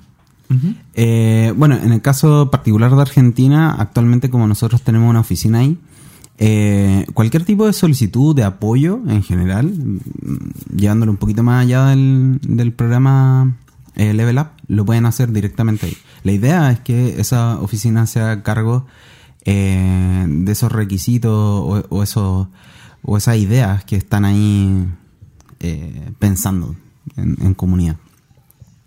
Los derivamos. Ahí, cabeceando ahí la, la pregunta de un lado al, al corner. el centro para el gol. Muy bien. Es rara, es raro porque esto es como selección latinoamericana. Matías es el mediocampista de la selección latinoamericana y hace un pase hacia la selección argentina donde veamos si meten el gol o no. Sí, pues, Depende a quién sea el arquero. sí. Sí, si está Messi en el equipo o no. Esa es como la premisa. Claudio Fernández Fuentes dice que le gustaría saber cómo podrían hacer más coordinado el lanzamiento de juegos en español por estos lados. No llegan muchas copias cuando llegan. Eh, no sé por estos lados a qué lado corresponde. Chile. A estos, a estos Chile, lados del continente. Claudio, Claudio es chileno. Ah, ok. Ah, ok. Otra pregunta es si ven como un potencial conflicto el vender a través de tienda de vir a clientes finales. Tienen stock asegurado y más copias. Ah, pensando en Chile. A ver, vamos con esas dos preguntas primero. Tiene Ah, una ya. última pregunta. La primera es el tema de la coordinación de los lanzamientos. Eso siempre yo creo que va a ser un tema, eh, en el sentido de que geográficamente estamos desfasados del tiempo y espacio. Eh, ¿Por qué? Porque se trabajan eh, los embarques de juegos de mesa en barco. Y un barquito se demora dos meses, dos meses y medio, o hasta tres, dependiendo del tránsito, ¿cierto? Porque, bueno, pasan cosas en el proceso, o sea, deteniendo este barquito en un montón de lados. Hay muchos semáforos en el océano. dice. Terrible. Aquaman, ¿dónde estás? Entonces, eh, obviamente esa sinergia que tiene como el mercado europeo o americano que produce en el lugar o bien eh, se abastece muy rápido, porque entendamos que Europa en kilómetros es chiquitita, o sea, y las conexiones que hay son rápidas. Eh, para mover mercadería. Entonces yo creo que esa siempre va a ser un, una debe que nosotros vamos a tener en general. Yo voy a tomar un poquito de esa pregunta y no, no es de tu área, pero para ver si es que igual puedes orientar un poquito. Eh, porque los juegos en general se producen en- haciendo como un macro China y hay varias imprentas eh, en varias imprentas en Europa específicamente en Polonia en, eh, en Alemania Eh, porque sí hay juegos que llegan primero a Chile que a España, se hace el comparativo. Y también pasa, eh, esa es como mi primera pregunta, porque dependiendo de dónde se produzca el juego, es el canal de distribución, de, no de distribución, sino de cómo se trae. Y lo que te quería preguntar como a nivel latinoamericano, y lo voy a hacer como súper burdo. ¿A cada país llega un barco o de o se centraliza en Chile, se envía a otros lugares? Ah, si ya. pudieras, eh, no sé, de Esa- repente esa explicar buena- como un poquito la logística Sí. detrás de eh, tanto los embarques de Europa de juego como de China o como quiera. Mientras yo me como un chocolate. perfecto. Mientras JP se come un chocolate de menta, No limón. es de coco, ¿no? Limón. Limón. Ah, limón. Em, ok, entendamos lo siguiente. Eh, logísticamente, No distraigas, JP. Perdón. lo- Bueno. logísticamente lo que ocurre... Ah, claro, la explicación importante y Sí. como que queda cortada y nadie entiende nada. Perdón, Matías. Es que el chocolate me distrae. Sí, sí, está bien.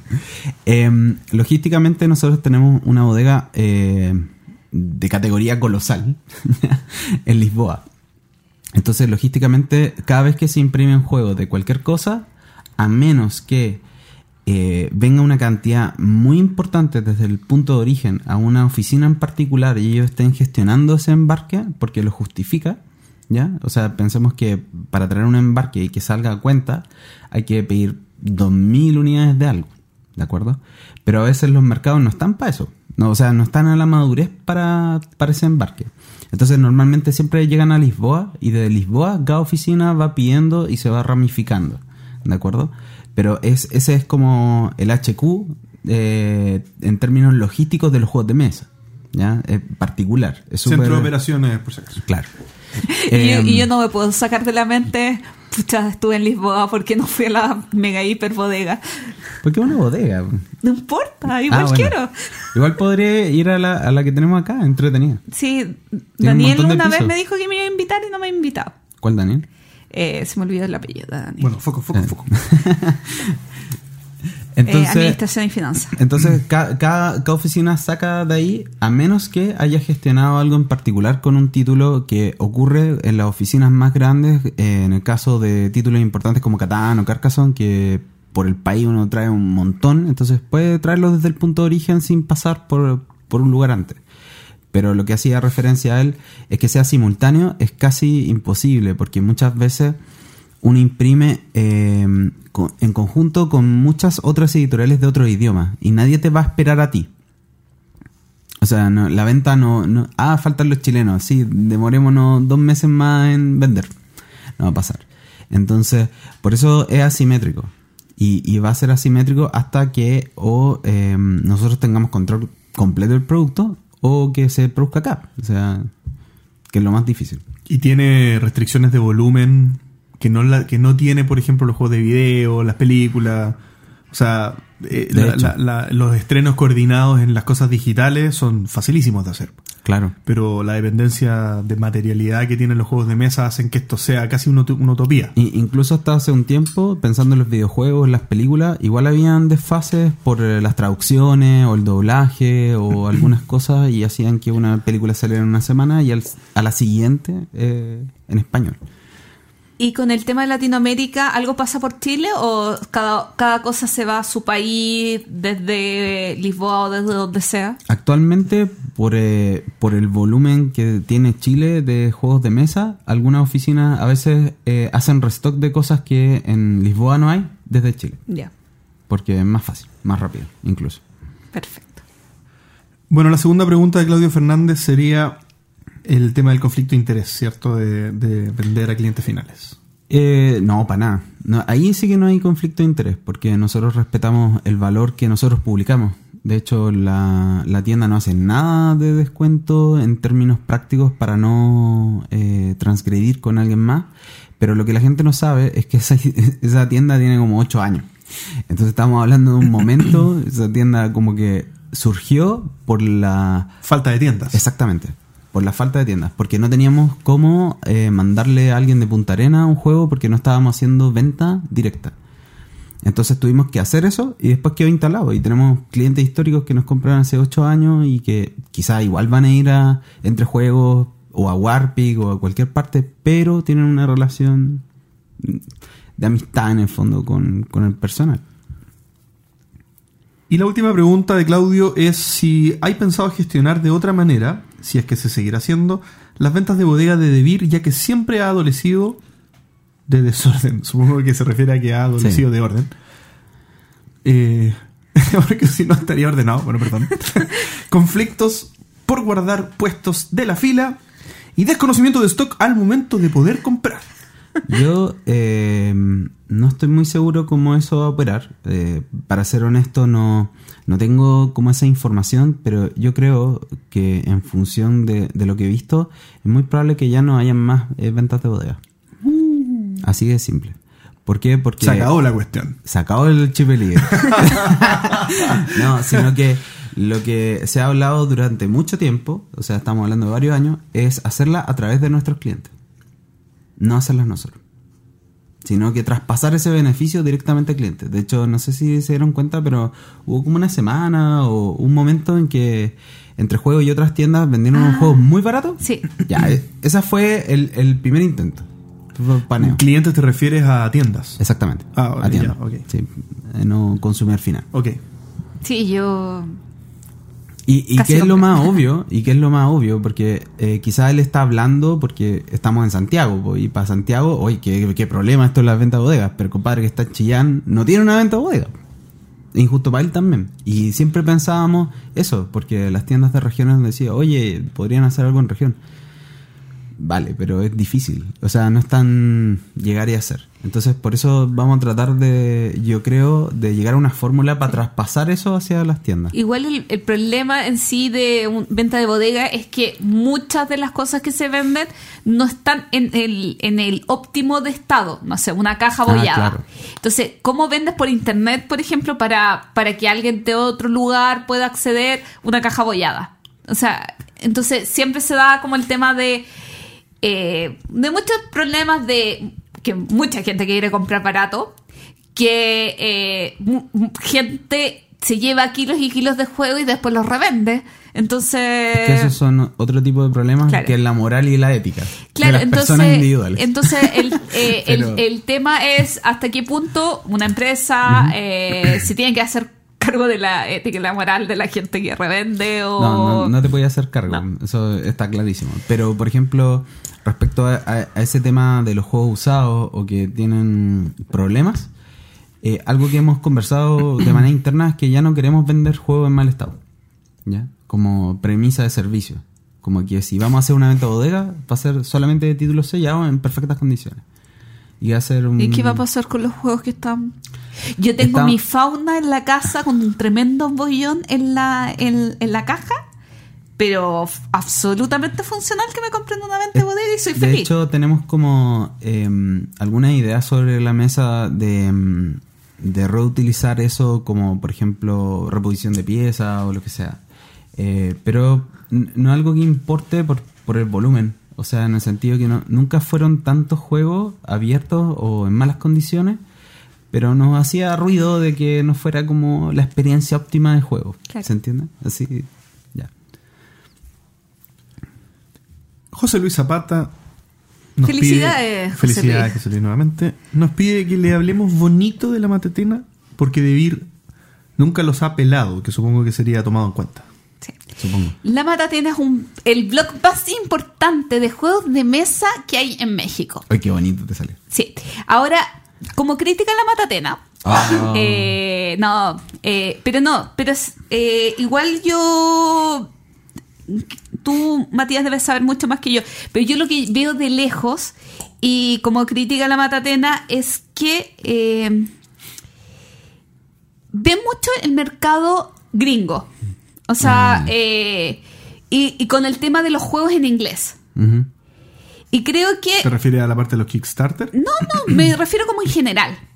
Porque igual, eh, un jugón en México tiene más acceso quizás a juegos en inglés que a los juegos eh, eh, en español. Y es lo mismo que nos ha pasado a nosotros en Chile, pero que como vamos un poquito más adelantados, eh, ya tenemos muchísimo más acceso a juegos en español.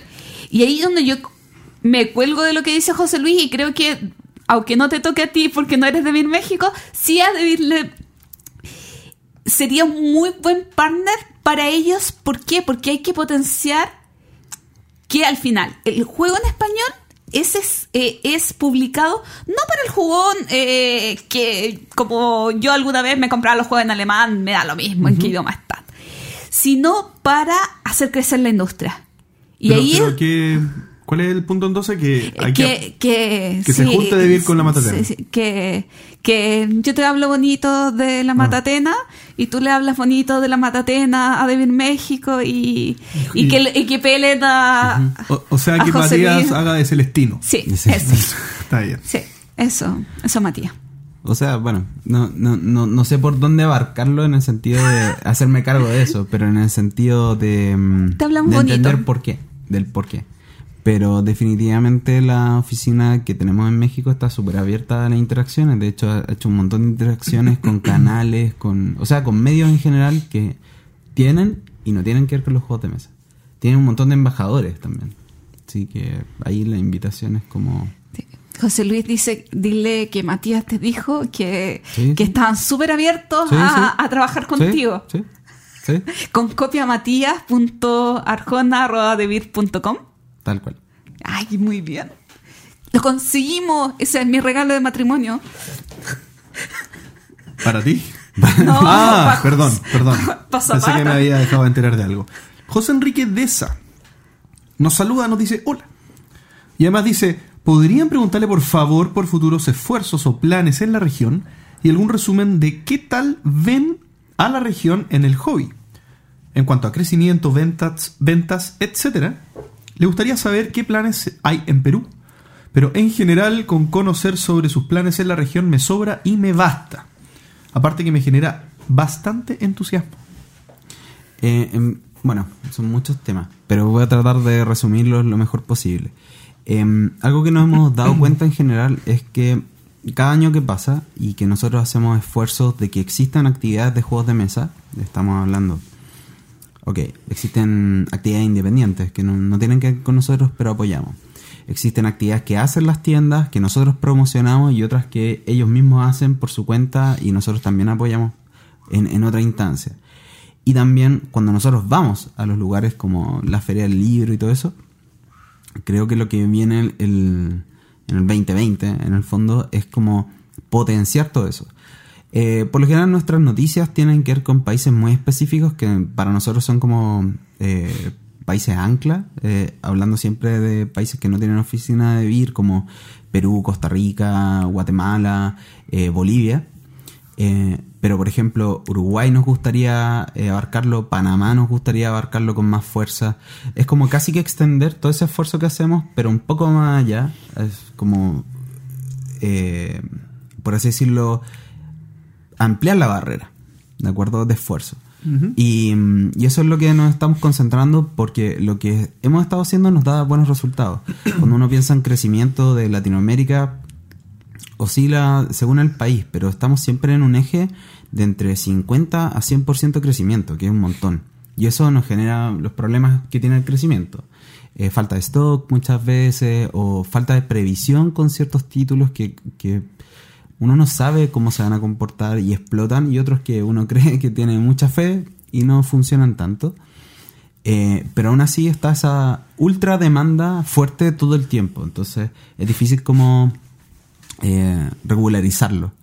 Pero lo que sí creemos que va a generar impacto son, por ejemplo, los proyectos que salgan del Level Up el próximo año o incluso eh, que queremos hacer otro levantamiento de información de nuevo de los jugadores, eh, como lo hicimos hace tres años, para levantar más propuestas que sean eh, consistentes con esas necesidades. Eh, porque desde fuera es muy difícil, o sea, uno tiene ciertas impresiones, pero es difícil evaluarlo. Claro. ¿De acuerdo?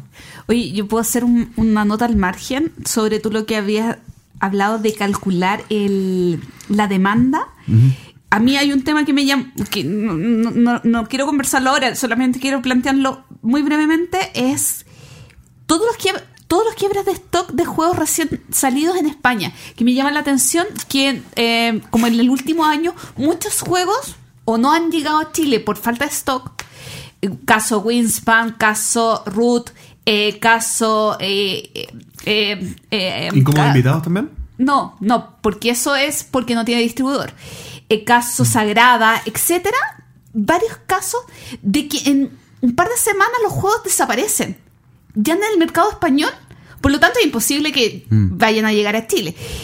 Y, y me encantaría, y es un trabajo que tengo pendiente, es conversar con todas estas editoriales para saber ya de qué tiradas estamos hablando. El otro día escuchaba que Root, que es un juego bastante especialista, no es un juego masivo. Claro. La primera tirada había sido de 2.000 unidades y había desaparecido. Sí. Lo que pasa es que ahí tenéis como el factor de, de flujo de capital de Claro. esas editoriales, que es mucho más limitado que una editorial grande. ¿De acuerdo? O sea, Sí. entendámoslo siempre así. Sí. Obviamente un Root, un Wispan son juegos que uno dice, oye, acá hay... Esto está fácil, pues, imprimí y vendí. Pero el flujo de dinero que necesitáis para eso muchas veces no se concreta. Y segundo, eh, que lo has explicado muchas veces, Xavi, cuando uno produce uno hace la planificación el año antes de lo que va a producir el año siguiente. Y no por una cuestión de recursos, sino por disponibilidad de impresión en las imprentas. Claro. Hay, una- hay como un calendario gigante. Sí, una cola gigante. Y si te pasaron para adelante, tuviste suerte. Porque, porque necesitas como un print run así extraordinario. Pero si no negociaste eso a tiempo, Te jodiste. abajo. Jodiste. Sí. Sí, po. Entonces, eh, es un tema que algún día podemos oh, tratar, pero me, me topa el tema de la fuente, o sea, de con quién conversar, algo como tan, tan, tan numérico, tan crítico, tan... Mm. Pero lo voy a averiguar. Mandrake Campuzano primero nos saluda y nos agradece por el trabajo que hace el entreturno, nos felicita. Muchas gracias, don Mandrake. Y podrían consultar, por favor, lo siguiente. Dos preguntitas que nos hace Mandrake. La primera, ¿cómo se proyecta el crecimiento del mercado de los juegos en Chile durante el 2020 o 2021? O si ya quieres hablar en los próximos cinco años. Qué difícil cinco años. Pero, Entonces, por ejemplo, 21. claro, que en 21.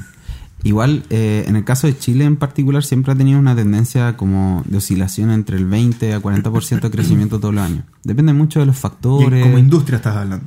Eh, claro, de nosotros. No, no sé la industria completa. Como mi No sé co- industria. O sea, me encantaría que el resto creciera al mismo ritmo. Es que probablemente es más entonces, porque igual Eh, sí, eh, po. los chicos están Sí. creciendo también. Sí, pero a los, o sea, eh, ¿Los niños? claro, no, no, no, a los niveles, a los Ah, niveles, a claro. los niveles no son comparables, no son comparables porque un Mm. Es 20 verdad. un 20% de X millones versus pocos millones, eh, Claro, que hay No. empresas más chicas que tal vez se han duplicado sí, o alguien te podría decir mil por ciento, claro, vendieron 400 y ahora venden no sé, 4.000. 4.000, Sí, verdad. exacto, entonces, pero mm, Pero bueno, esta- ¿esto 20 a 40% tú estimas que se va a mantener como tendencia o va a empezar a disminuir, se va a estabilizar tal vez en No, crecimientos más razonables? creo- no, yo creo que, o sea, no a corto, o sea, a cinco años quizás podríamos hablar de que el tope sea 20, pero todavía queda mucho campo, mucho, Lo que mucho pasa campo. es que yo, yo aquí el tema de los porcentajes, yo soy escéptico de los porcentajes Sí. cuando, cuando todavía no se ha, no ha explotado algo. Sí, Porque la, la- el, el porcentaje sobre un nominal tan bajo es súper ir- y eh, cuando algo no tiene tanta Responsable. sí, ¿Ah? como medio engañoso. Medio sí. engañoso, claro, porque después puede hablar, puede pasar lo que tú decís, 2000%, pero el 2000 no, es, no te fijé en el 2000%, el nominal era muy bajo todavía. Yo creo que el contexto en el que hablamos en Chile es que alguien tiene acceso, yo creo que tranquilamente a, a 1500 tipos de juegos distintos. Y si sigue creciendo la industria así al 20 al 40, significa que estamos muy bien. Muy, muy bien. Teniendo 1500 títulos tranquilamente. Porque entre Skychip, Devir, más las editoriales pequeñas, que más encima van agregando títulos nuevos y se va fortaleciendo el catálogo, eh, uno tiene un acceso gigante y todos estamos creciendo. Entonces todavía hay mucho espacio para poder crecer, creo yo. Por ejemplo, te pregunto algo. ¿Tú notaste una explosión en, el, en las ventas por mes cuando se anunció o, o se instauró que vendiera Falabella, por ejemplo, o el retail vendiera juegos de mesa? No. ¿Fue una locura? No, en el momento no. Es acumula- eh, eh, es que eh, eso es un, es un buen ejemplo porque cuando uno ingresa a una cadena importante y puede ser vía digital o en punto físico, ¿ya? Eh, el impacto no es inmediato. Es como... Yo tengo al- una teoría, después te la digo. pero Vale. no. eh, es gradual, ¿ya? Porque la exhibición a ese punto de venta nuevo es de gente que no conoce esto. Entonces es gradual porque se encuentra en, el, en la juguetería, ¿cierto? En la parte de juguete, con esta cuestión que dice Catán, que tiene un sol, que... que- No tengo que- idea de esta cuestión. Puede ser un libro, puede ser un disco de Pink Floyd, da lo mismo, ¿ya? Y, y es el triple de lo caro que vale el Monopoly. Exactamente, exactamente. Y, y no sabe qué hacer con eso, ¿ya? Pero después va al boca a boca, eh, sabe que alguien jugó Catán, eh, etcétera, y al plazo de seis meses esa persona empieza a comprar. Entonces, eh, muchas personas, cuando ven el negocio acá en Chile y ven que, no sé, eh, nuestra oficina, por ejemplo, está disponible en todo el catálogo de mm, tiendas de departamento. Es como, oye, esta cuestión, ¿para qué voy a montar una tienda de juegos de mesa si ya está cubierto todo? Y eso no es así.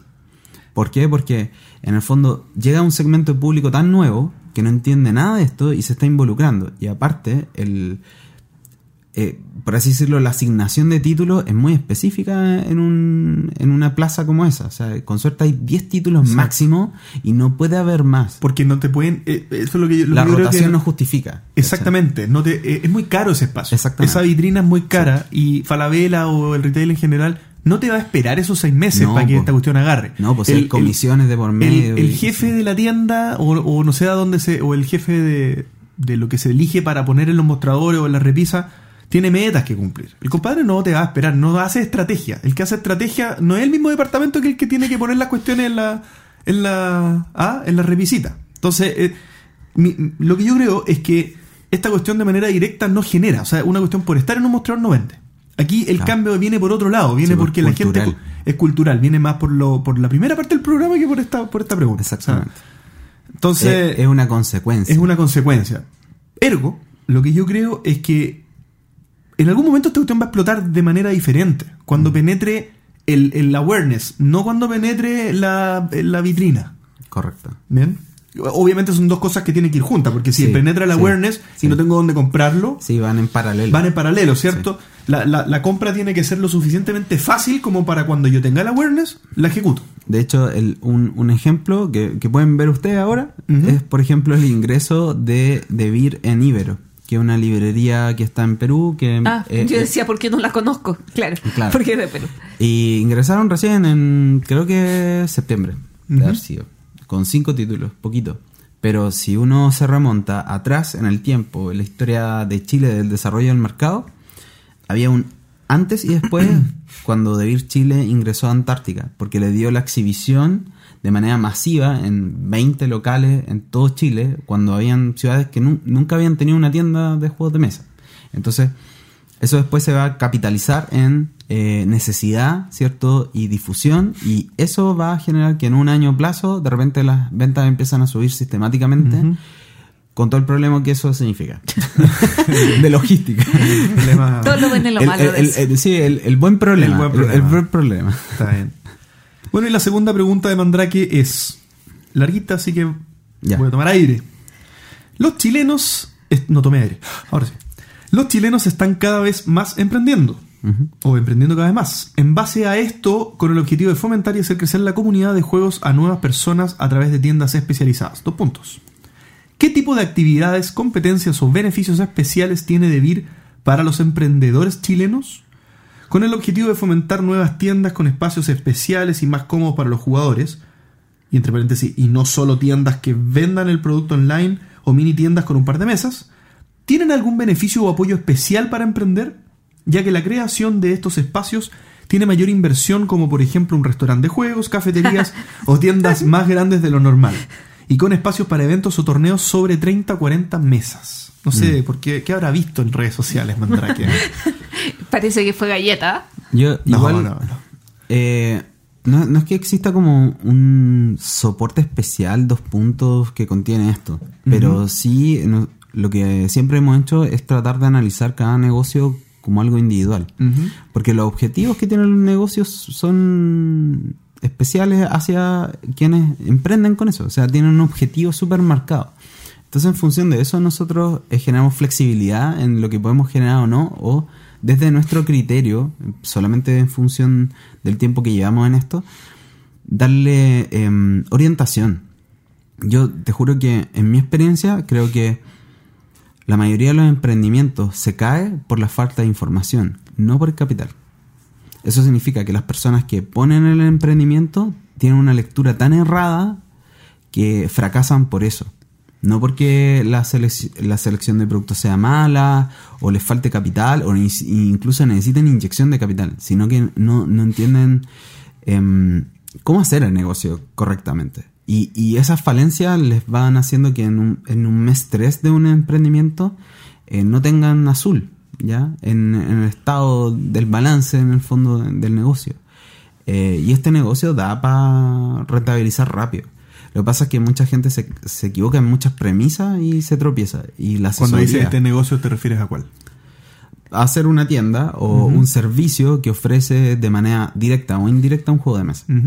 Eh, sea en plataforma de juego o como producto simplemente. ¿De acuerdo? Em, No puedo estar más de acuerdo. qué bueno. O no quieres estar, bueno. quieres, quieres estar muy de Pero- acuerdo en que pero- en tres meses rentabilice. Te, te juro que la asesoría es algo que nosotros trabajamos súper harto porque queremos que si una persona se involucra con nosotros, eh, envejezcamos juntos en el fondo. Oh. ya, esa es como la Un realidad. matrimonio. No, porque hay muy, muy poca gente que em- emprende en esto, entonces Mm. no, no podéis... eh, no te sobran los clientes. No te van a sobrar nunca. Entonces, no podéis. No, no. A menos que esté con quiebre stock de Catán. Es que ahí no es, no es como electivo. es como ocurre. Quedan tres preguntitas. Ya. La primera de las tres es José Carlos. ¿Por qué el precio de los juegos es tan elevado en Devir Colombia? Ejemplos. Solkin está en 240 mil pesos colombianos, 72 dólares. No es tan caro. ¿O sí? Bueno, Yo- Para ese título sí. ¿sí? O sea, yo creo que ahí de dar como una diferencia de 20 dólares o Yo algo creo que es estilo. co- eh, yo, yo lo- más o menos calculé, era como un 15 un 20% más que el precio Chile. De- a ver, voy a terminar la pregunta, Ah, de- no, porque no sé. sigue diciendo después tanto en Ah, sus no. distribuidores como en el stand que tuvo Devir sobre durante De el Sofa. Sofa Colombia, eh, pero en tiendas mundiales cuesta 40 dólares. Eh, todos los juegos se consiguen en Ah. casi el doble de valor internacional. Otro ejemplo, Pandemic Legacy. Oye, Season creo- 1 cuesta 43 dólares en el mercado internacional, pero en Colombia cuesta 300 mil la versión de Esa es- 90 dólares. esa Yo creo que idea- está parecido a lo de Chile, ¿no? No, yo, yo creo eh, esa premisa de que está al doble del valor la encuentro medio extraña. Primero porque eh, hay una mm, cadena que se llama Pepe Ganga, ¿ya? Una cadena que es de tipo Falabella, ¿cierto? Tienda de apartamentos. Ujú. Y esa, la oficina de Colombia ingresó ahí hace poco y el margen de valor es como 5 dólares con respecto a uno en Estados Unidos. precio. De precio. De precio pensando como en el valor eh, sin descuento y todo eso, porque claro, si uno lo compara contra el precio de Amazon en dólares, probablemente sea el doble. ¿De acuerdo? Pero técnicamente esa oficina no debería tener esos problemas. Igual, eh, no sé, yo, yo creo que no, no revisé los precios comprobando que fueran verdaderos, pero más o menos hice como el comparativo y lo que él decía era un poco más, era como un 10% más caro del precio Chile, lo que él planteaba. Y me llamó la atención. Pero igual es importante como, y por eso te preguntaba cómo eran los canales de distribución, porque al final... eh, es, es importante ver que en cada una de las etapas que desde que el juego llega a una imprenta Sí. hasta que sale de la imprenta, pasa por la editorial, la editorial, o sea, como desde que corta el autor, desde que corta la imprenta, desde que corta la editorial, desde que corta la distribuidora, que en muchos casos pasa por dos distribuidoras, eh, van cada Van persona sumando un poquito más de valor. Claro, Se va y- acumulando un precio. Claro, y por eso que de repente yo te preguntaba si pasaban por Chile como para ver todo el tema de logística, que igual pueden encarecer o no un No, de- proceso. deberías. n- No, no, no. O sea, técnicamente desde la logística nosotros no deberían haber em, valores tan diferenciales entre oficinas a menos que haya un tema de impuestos de por medio que sea excesivamente distinto. ¿De acuerdo? Porque técnicamente el, el envío sale siempre del mismo origen y obviamente a todos se nos vende al mismo valor. Claro. ¿ya? Se nos subvenden de alguna manera porque el costo del producto es X, ¿ya?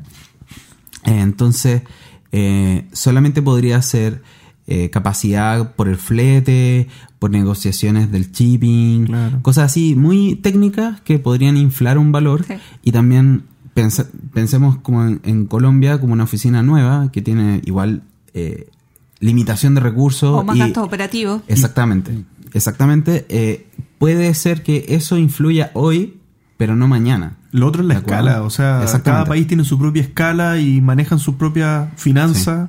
Tiene sentido que en algunos puedan Sí. hacer Claro, por mayores ejemplo, economías. Sí, por ejemplo, acá en lo, en lo práctico, la oficina de Chile recibe todas las semanas mails de forwarder que quieren ganarse a cliente a Debir Chile como eh, para poder montar estos barquitos con container. Ujú. Porque claro, ven nuestra nuestro movimiento en tesorería de Chile y dicen, oye, estos importan a cada rato, yo quiero un cliente así. Entonces te ofrecen mejores valores, etcétera. Marcelo González dice que no responden los mails.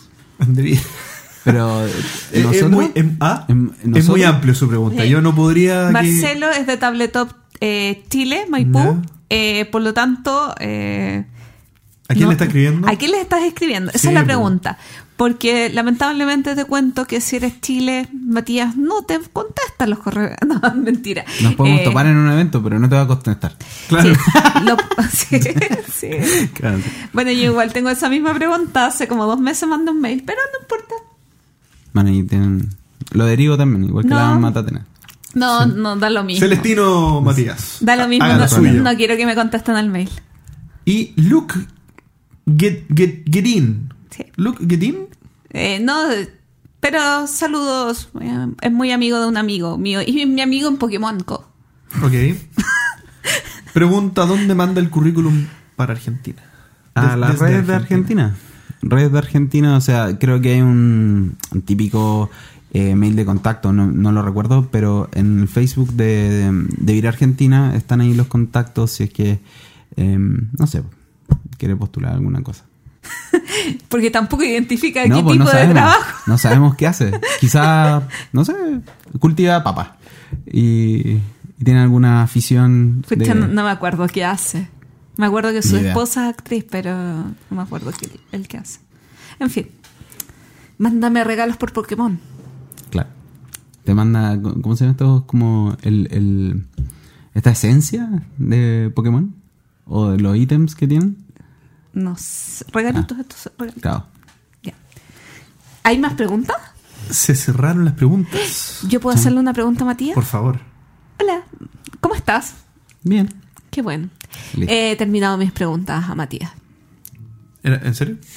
Es que no, estuve pensando en ninguna pregunta para Ah, hacerle. fantástico. Es que como Matías es de Vir América y yo... No, sí tengo... No, no tengo pregunta. Es que iba a hacerle una pregunta, pero me acordé que ahora hay de Vir Argentina, así que ya no le puedo hacer la pregunta. Era cuando íbamos a hacer un viaje lúdico a algún evento en Latinoamérica.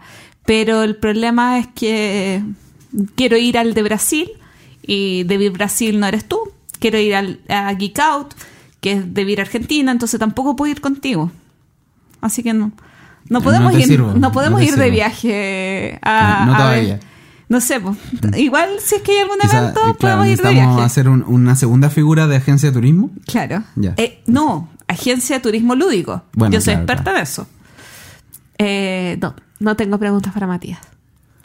Bueno, excelente. Entonces, estamos con esto terminando el capítulo número 78 del entreturno. Pero le vamos a pasar la palabra a Matías para que nos regale palabras de cierre con algún anuncio, agradecimiento, posteo interesante que nos quiera compartir.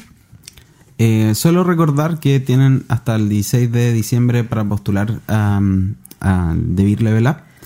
Y lo otro, eh, agradecerle al entreturno que ha hecho una gestión importante respecto a difusión de, de los juegos de mesa, porque creo que dentro de los podcasts que hay o de- del escenario que hay de difusión en Latinoamérica, van a cumplir tres años.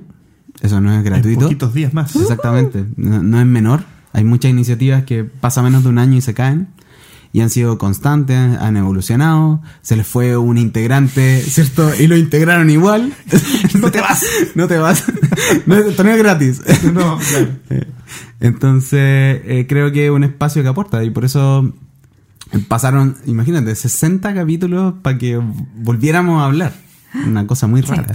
Oye, entre paréntesis, yo recuerdo que hace un par de programas alguien nos preguntó ¿qué problema tienen con Debir que no los invitan? Es que era como raro que no Sí, venían. Pero y yo fue como, eh, invitamos a Debir Colombia y, y- y yo sigo convencida de que tú habías venido dos veces. Pero bueno, eh, no, pues me salió toda la chilena con el po. Matías es parte de la casa, personalmente un amigo, me quiero mucho. Es que lo vemos muy seguido, Matías. Sí, Entonces sí. Da la sensación de que está en el podcast, pero Sí. en verdad no hemos grabado de- del capítulo 18, que es más de dos años. podríamos apostar. Sí, pues, 60 más de capítulos atrás. 52 capítulos Sí. es dos años, justos. Sí. Imagínate 60. Eso es una locura. Encuentro una locura. Pero yo creo que igual, en, en defensa al entreturno, tienen tanta variedad de, de personas que eh, yo creo que es difícil que se repita un invitado varias veces. O César. Sal- salvo los panelistas, Bueno, no, pues son eh, panelistas. sí, son panelistas. exactamente. Y entonces han hecho un montón de programas con gente extranjera, que eso casi nadie lo hace, ¿de acuerdo? Eh, muchos trabajan desde, el- desde la zona de confort. Entonces, mucho más interesante este nutrido buffet de información en mucho tiempo. Y por eso no ocurre, pues, creo yo. Puede ser, puede ser. Puede ser, ¿eh? Bueno, muchas gracias por tus palabras, Matías. Siempre bienvenidas Gracias y valoradas. Em, Te queremos. te queremos. Te invitaremos antes de los próximos 60 capítulos, seguro. Y eso. Así que nada, volver a agradecer a todos por escuchar, volver a agradecer a los que están también viendo los videitos que vamos subiendo. Eh, subimos Ah, un videito cierto. de nuestra de una visita que hice yo particularmente al Board Game Café en Argentina. Eh, sí, lo vi. y los que no lo han visto, véanlo. Porque En, en YouTube, después de como dos eh, años. Después de como dos años sin subir, pero está bueno, está bueno para que se motiven los que están ahí en Buenos Aires y den una visita a The Board Game Café. Uy, que- Witty me preguntó, ¿JP está en Argentina? Dije, no, fue hace como No, tres meses. Sí, fue hace como tres meses. Pero, pero sí, eh, estuve ahí y había hecho esa- ese recogimiento de material y quise compartir el video. Así que para que se motiven y vayan. Y eso, agradecer a todos por haber escuchado. Hasta la próxima. Chao. Chao. Gracias por escuchar el entreturno. Y recuerden, envíenos sugerencias de historias relacionadas con sus vidas lúdicas. Pueden ser de terror, tragedia, graciosas o hasta de traición. Recuerden también escribirnos para participar en nuestra sección El Entreturno Responde. ¿Y a ustedes? ¿Qué les dejó Essen 2019?